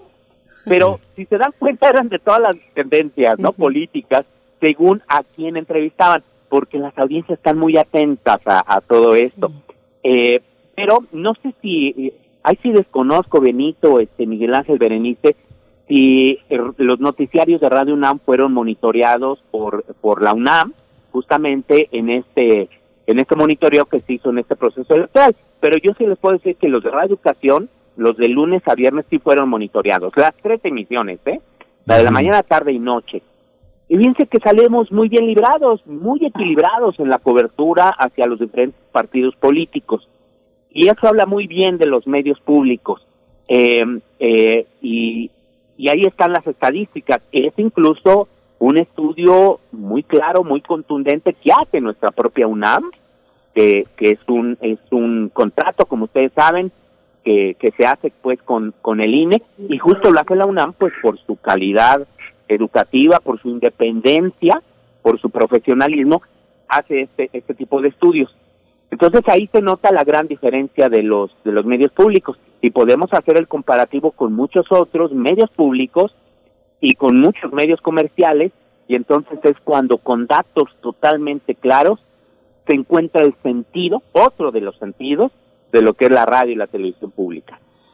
Sí, justamente esa, ese, ese monitoreo se hizo y, se, y tenemos una vigilancia permanente, una amorosa vigilancia por parte también de nuestro de, Carmen Limón, Santiago Ibarra, hay todo una, este Jaime Casillas, hay todo una, un seguimiento, pero me voy ahora sobre eh, Benito Taibo, es, es, esta parte de las emociones que teníamos de estar juntos en, eh, antes de la pandemia era que una vez te vi llegar, estabas muy contento, Benito, porque se había formado un consenso, un consejo ciudadano para Radio UNAM y cuando Radio UNAM tuvo el privilegio de estar en la presidencia de las radios universitarias, dos momentos muy interesantes ahora que Gabriel comenta a veces el sometimiento que algunas radios, la persecución que tienen de sus gobernadores, de sus políticos, de los partidos, de los grupos en las entidades. ¿Cómo fue, cómo han sido estas experiencias, Benito?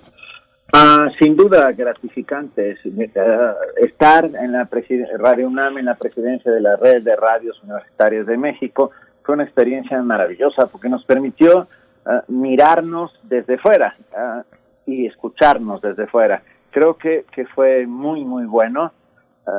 somos la voz de la voz de la universidad y en este sentido tenemos un compromiso eh, mucho más grande que nuestras propias camisetas puestas, ¿no? O sea, somos, somos parte importante de esta comunidad universitaria que no solo está ahí para eh, generar conocimiento, eh, eh, formar academia, divulgar la ciencia, divulgar la cultura, sino algo que yo siempre repito y que ustedes lo saben, queridos amigos, es creación de educación sentimental por medio de la radio universitaria y de la radio pública se genera educación sentimental. Yo soy un producto de la educación sentimental generada por Radio Educación y por Radio Universidad y, bueno, estoy hecho de esa radio, de esa radio que me enseñó, que me, que me afinó el gusto, que me permitió mirar de otra manera, que me permitió esto, la gran posibilidad de la otredad Ah, y de la cultura como la enorme manifestación que nos hace ser ah, otros, que nos hace ser otros sin dejar de ser nosotros mismos. En este sentido creo que es un privilegio estar no solo en Radio UNAM, sino pertenecer al corredor Adolfo Prieto, que es este, este corredor que integra Radio, Radio Educación y Radio UNAM y que es sin duda único en el mundo, déjame decirlo así. Por supuesto. Y bueno, Oye, maestro, perdón, perdón que interrumpa, ¿eh, maestro? yo diría que es el corredor de los 90.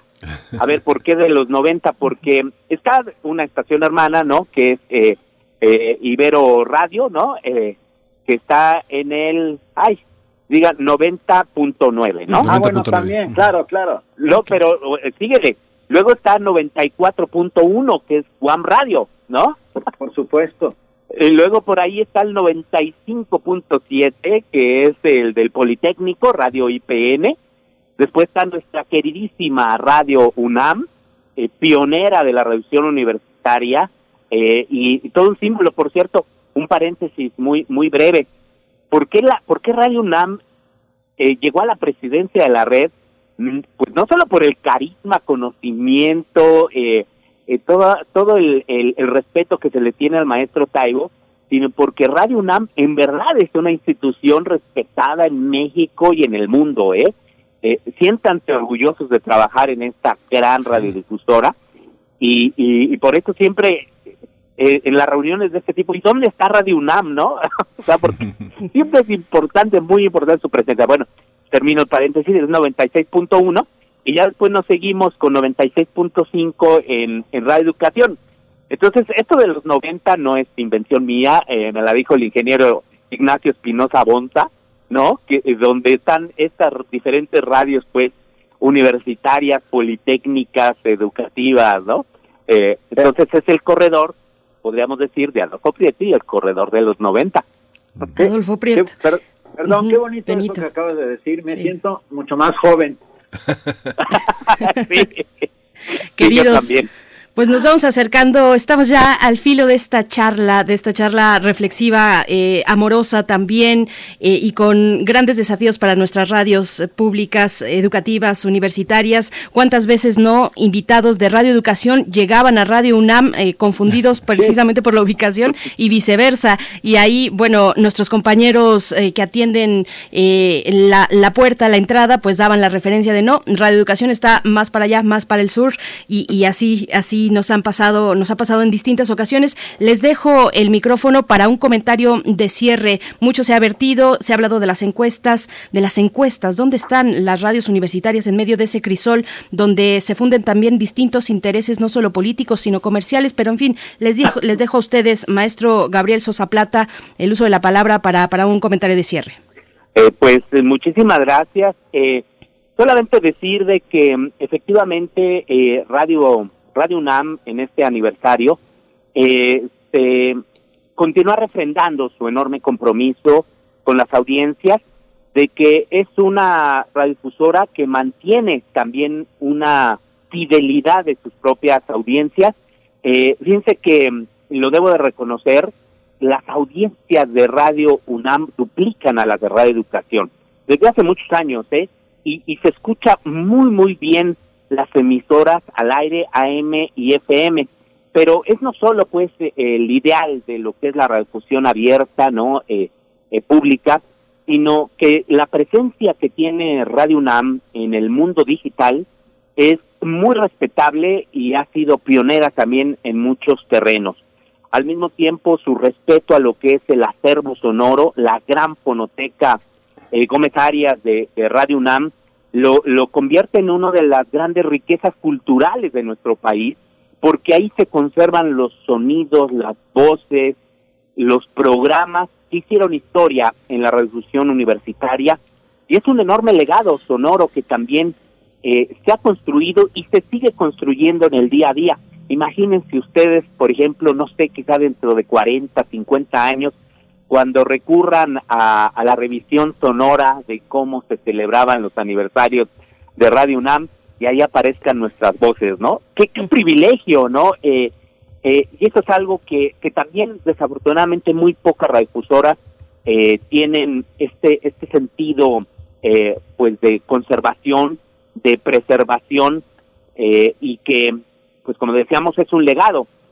Finalmente nosotros hacemos radio eh, eh, porque la misma sociedad eh, contribuye en ello con el pago de sus impuestos, ¿no? Y eh, es- eh, funcionamos con recursos públicos y lo que se les está dejando es también un legado a las próximas generaciones. Hay un aporte fundamental hoy día, pero también se deja un, un legado. Así es que, pues viva Radio UNAM, eh, muchas felicidades a todas y todos los que hacen posible esta gran radio universitaria, a ustedes y por supuesto a mi querido y admirado maestro Taibo. Gracias, Gabriel Sosa Plata. Benito Taibo. Ah, casi con lágrimas en los ojos.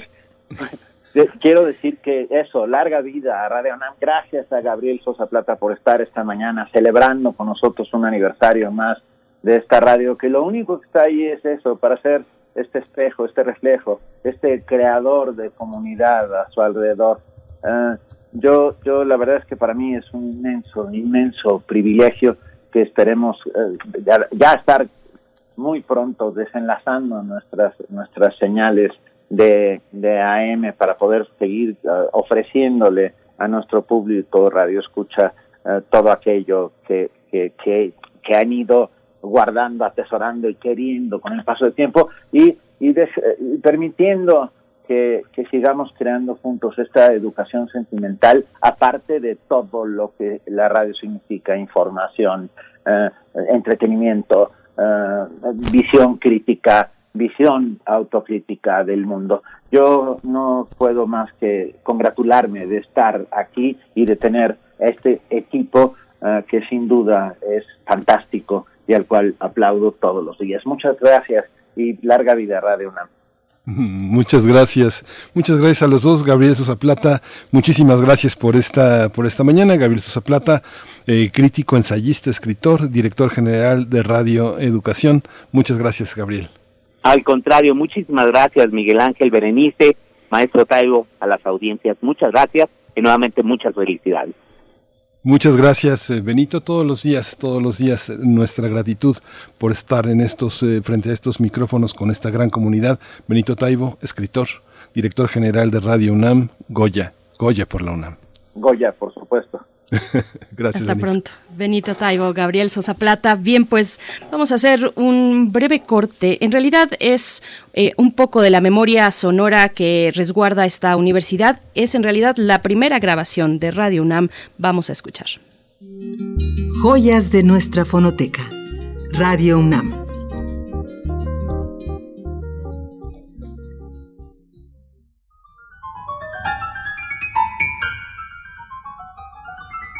Rodolfo Sánchez Alvarado recuerda en una entrevista la llegada de la primera grabadora Ampex a Radio UNAM. Eran dos baúles muy pesados. Aún no existía el estéreo, estamos hablando de grabaciones monoaurales. El equipo lo adquirió Difusión Cultural para empezar la grabación de Voz Viva de México y en ocasiones se prestaba el equipo a Radio UNAM. Voz Viva ha recogido por muchos años las voces grabadas de artistas y escritores mexicanos y voces del exilio en México. En un momento fue ampliada con tres secciones más, testimonios políticos, música nueva y voz viva de América Latina. En 2006, esta colección fue añadida al registro Memoria del Mundo de México, reconocido por la UNESCO. La serie inició con la grabación de Visión de Anáhuac de Alfonso Reyes. Los dejo con el audio.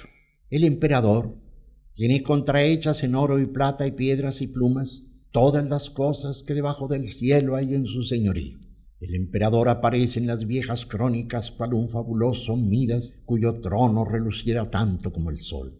Si hay poesía en América, ha podido decir el poeta, ella está en el gran Motecuzoma de la silla de oro. Su reino de oro, su palacio de oro, sus ropajes de oro, su carne de oro. Él mismo no ha de levantar sus vestiduras para convencer a Cortés de que no es de oro. Sus dominios se extienden hasta términos desconocidos. A todo correr, parten a los cuatro vientos sus mensajeros para hacer ejecutar sus órdenes. A Cortés, que le pregunta si era vasallo de Moctezuma, responde un asombrado cacique, pero ¿quién no es su vasallo? Los señores de todas estas tierras lejanas residen mucha parte del año en la misma corte y envían sus primogénitos al servicio de Moctezuma. Día por día, acuden al palacio hasta seiscientos caballeros, cuyos servidores y cortejo llenan dos o tres dilatados patios y todavía hormiguean por la calle en los aledaños de los sitios reales. Todo el día pulula en torno al rey el séquito abundante, pero sin tener acceso a su persona. A todos se sirve de comer a un tiempo y la botillería y despensa quedan abiertas para el que tuviere hambre y sed. Joyas de nuestra fonoteca. Radio UNAM.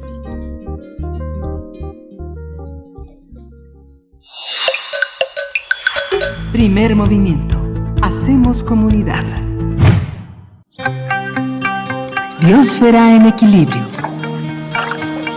Estamos ya en compañía de Clementina Equigua, doctora en ciencias por la Facultad de Ciencias de la UNAM, divulgadora y también, bueno, eh, participante en este espacio que tenemos la fortuna, querida Clementina Equigua, de escucharte cada lunes hoy para hablar del arte y la ciencia de proteger el patrimonio cultural. Cuéntanos, por favor, bienvenida. Muchísimas gracias y buenos días a todos.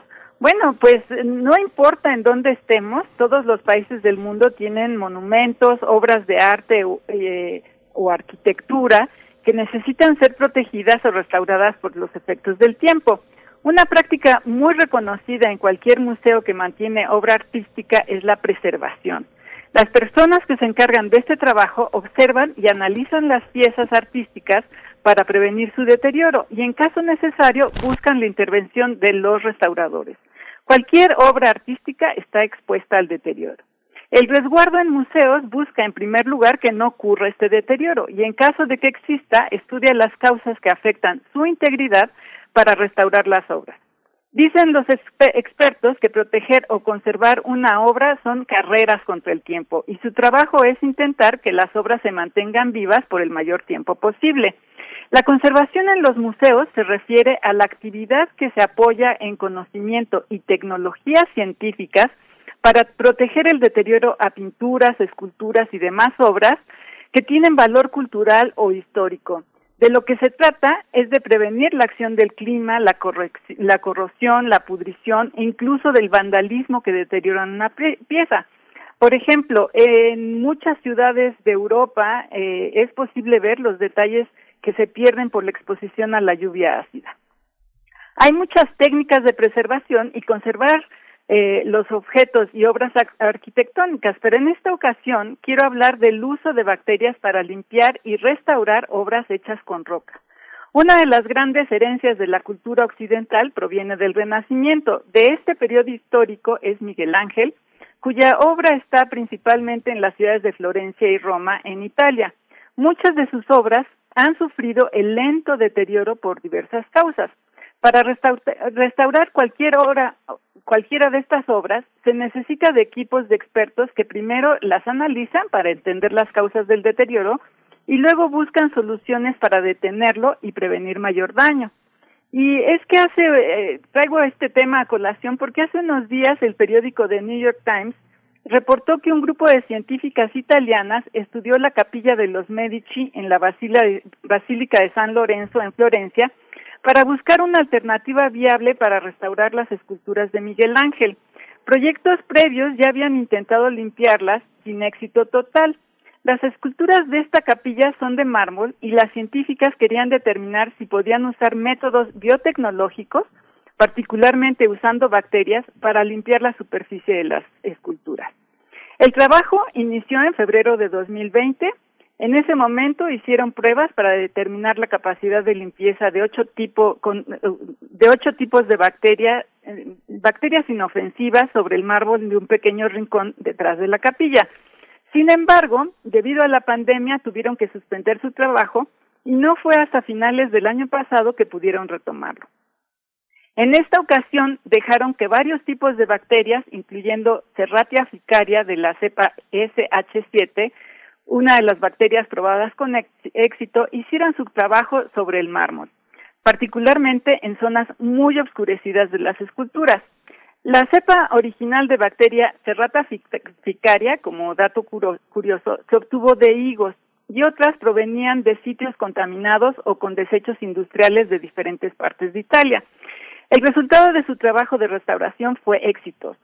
Uno de los problemas que enfrentaron, por ejemplo, fue eliminar unas partes obscurecidas de una de las estatuas del mausoleo de Alejandro de Medici, duque de Florencia.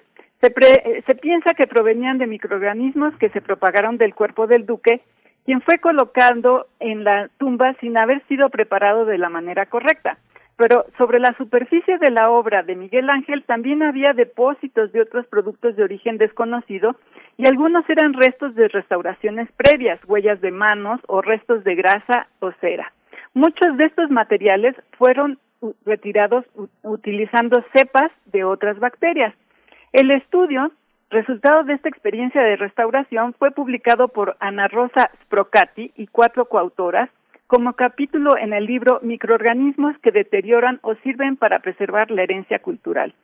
El estudio del equipo de Sprocati señala que en muchos de los objetos de valor histórico y cultural hay procesos de deterioro ocasionados por agentes biológicos que son considerados normales. Se refiere, por ejemplo, a cambios en el color o a la textura de las superficies que ahora se ha demostrado también contribuyen a cambios físicos y químicos de las obras. El uso de bacterias ha demostrado, pues, que es posible recuperar la apariencia de las esculturas y otras obras artísticas sin ocasionar daños. Incluso se analiza cómo proteger las superficies limpias después de que se ha restaurado una obra. Con este fin, tradicionalmente se han usado distintos compuestos químicos que pueden ser tóxicos o producen compuestos volátiles que pueden afectar la salud de quien los aplica. Hoy se buscan métodos más amigables con el ambiente y con el personal de mantenimiento que evitan la colonización por bacterias sobre las superficies de la roca. Un ejemplo es una tecnología que se desarrolla en cooperación con nuestro país, México, Italia, utilizando la baba de nopal o Puntia ficus indica, mezclada con un extracto de chile en alcohol. Este compuesto se denomina nopalcap la idea, dicen ellas, es que la investigación, los empresarios y tomadores de decisiones, entre otros, unan esfuerzos para contar con productos que sean iluminados con la perspectiva sustentable por su alto valor social, histórico y cultural. Me parece una iniciativa súper interesante de la que tenemos que estar eh, siguiendo la pista. Pues ahí está Clementina Equigua. Gracias por esta participación, por, por supuesto, la protección, el seguimiento a la protección del patrimonio cultural desde la ciencia, visto desde la ciencia. Muchas gracias. Te mandamos un fuerte abrazo en esta mañana. Abrazos para todos. Gracias, igualmente. Hay una, hay una parte, iba a comentar a Clementina, el hecho de tener una biblioteca en Jalapa es verdaderamente un, un verdadero desafío, toda la lucha contra los hongos y así en muchas partes del país, ¿no? Berenice es, verdaderamente complicado. Así es. Así es, complicado y muchos recursos y bueno, el empleo de la ciencia y la tecnología para este propósito. Nosotros nos estamos despidiendo ya, son las nueve con 58 minutos en este día de aniversario de Radio Universidad, este 14 de junio. Felicidades a todas y todos los compañeros que hacen, hacemos parte de esta radiodifusora. Larga vida a la radio pública y a la radio universitaria. Y pues bueno, a ustedes, por supuesto, que, que son el motivo el motivo de nuestro trabajo cotidiano, de este esfuerzo colectivo. Gracias a nuestra audiencia, Miguel Ángel, nos despedimos. Nos despedimos. Yo no quiero despedirme sin dejar de darle un enorme reconocimiento a uno de los centros patrimoniales, que es la Fonoteca, a Yolanda Medina y todo ese trabajo, también la musical. Eh, muchos compañeros estamos en, el, en este aniversario, pero la música, la jefa de discoteca, Dulce Huete Covarrubias, que más que funcionarios son unos verdaderos guerreros, ¿no? Son unos guerreros de la radio universitaria. Felicidades, Radio UNAM, Goya, UNAM. Esto fue Primer Movimiento. El mundo desde la universidad. Radio UNAM presentó Primer Movimiento. El mundo desde la universidad. Con Berenice Camacho y Miguel Ángel Quemain en la conducción. Frida Saldívar y Violeta Berber, producción. Antonio Quijano y Patricia Zavala, noticias. Miriam Trejo y Rodrigo Mota, coordinadores de invitados. Tamara Quirós, redes sociales. Arturo González y Socorro Montes, Operación Técnica. Locución, Tessa Uribe y Juan Stack.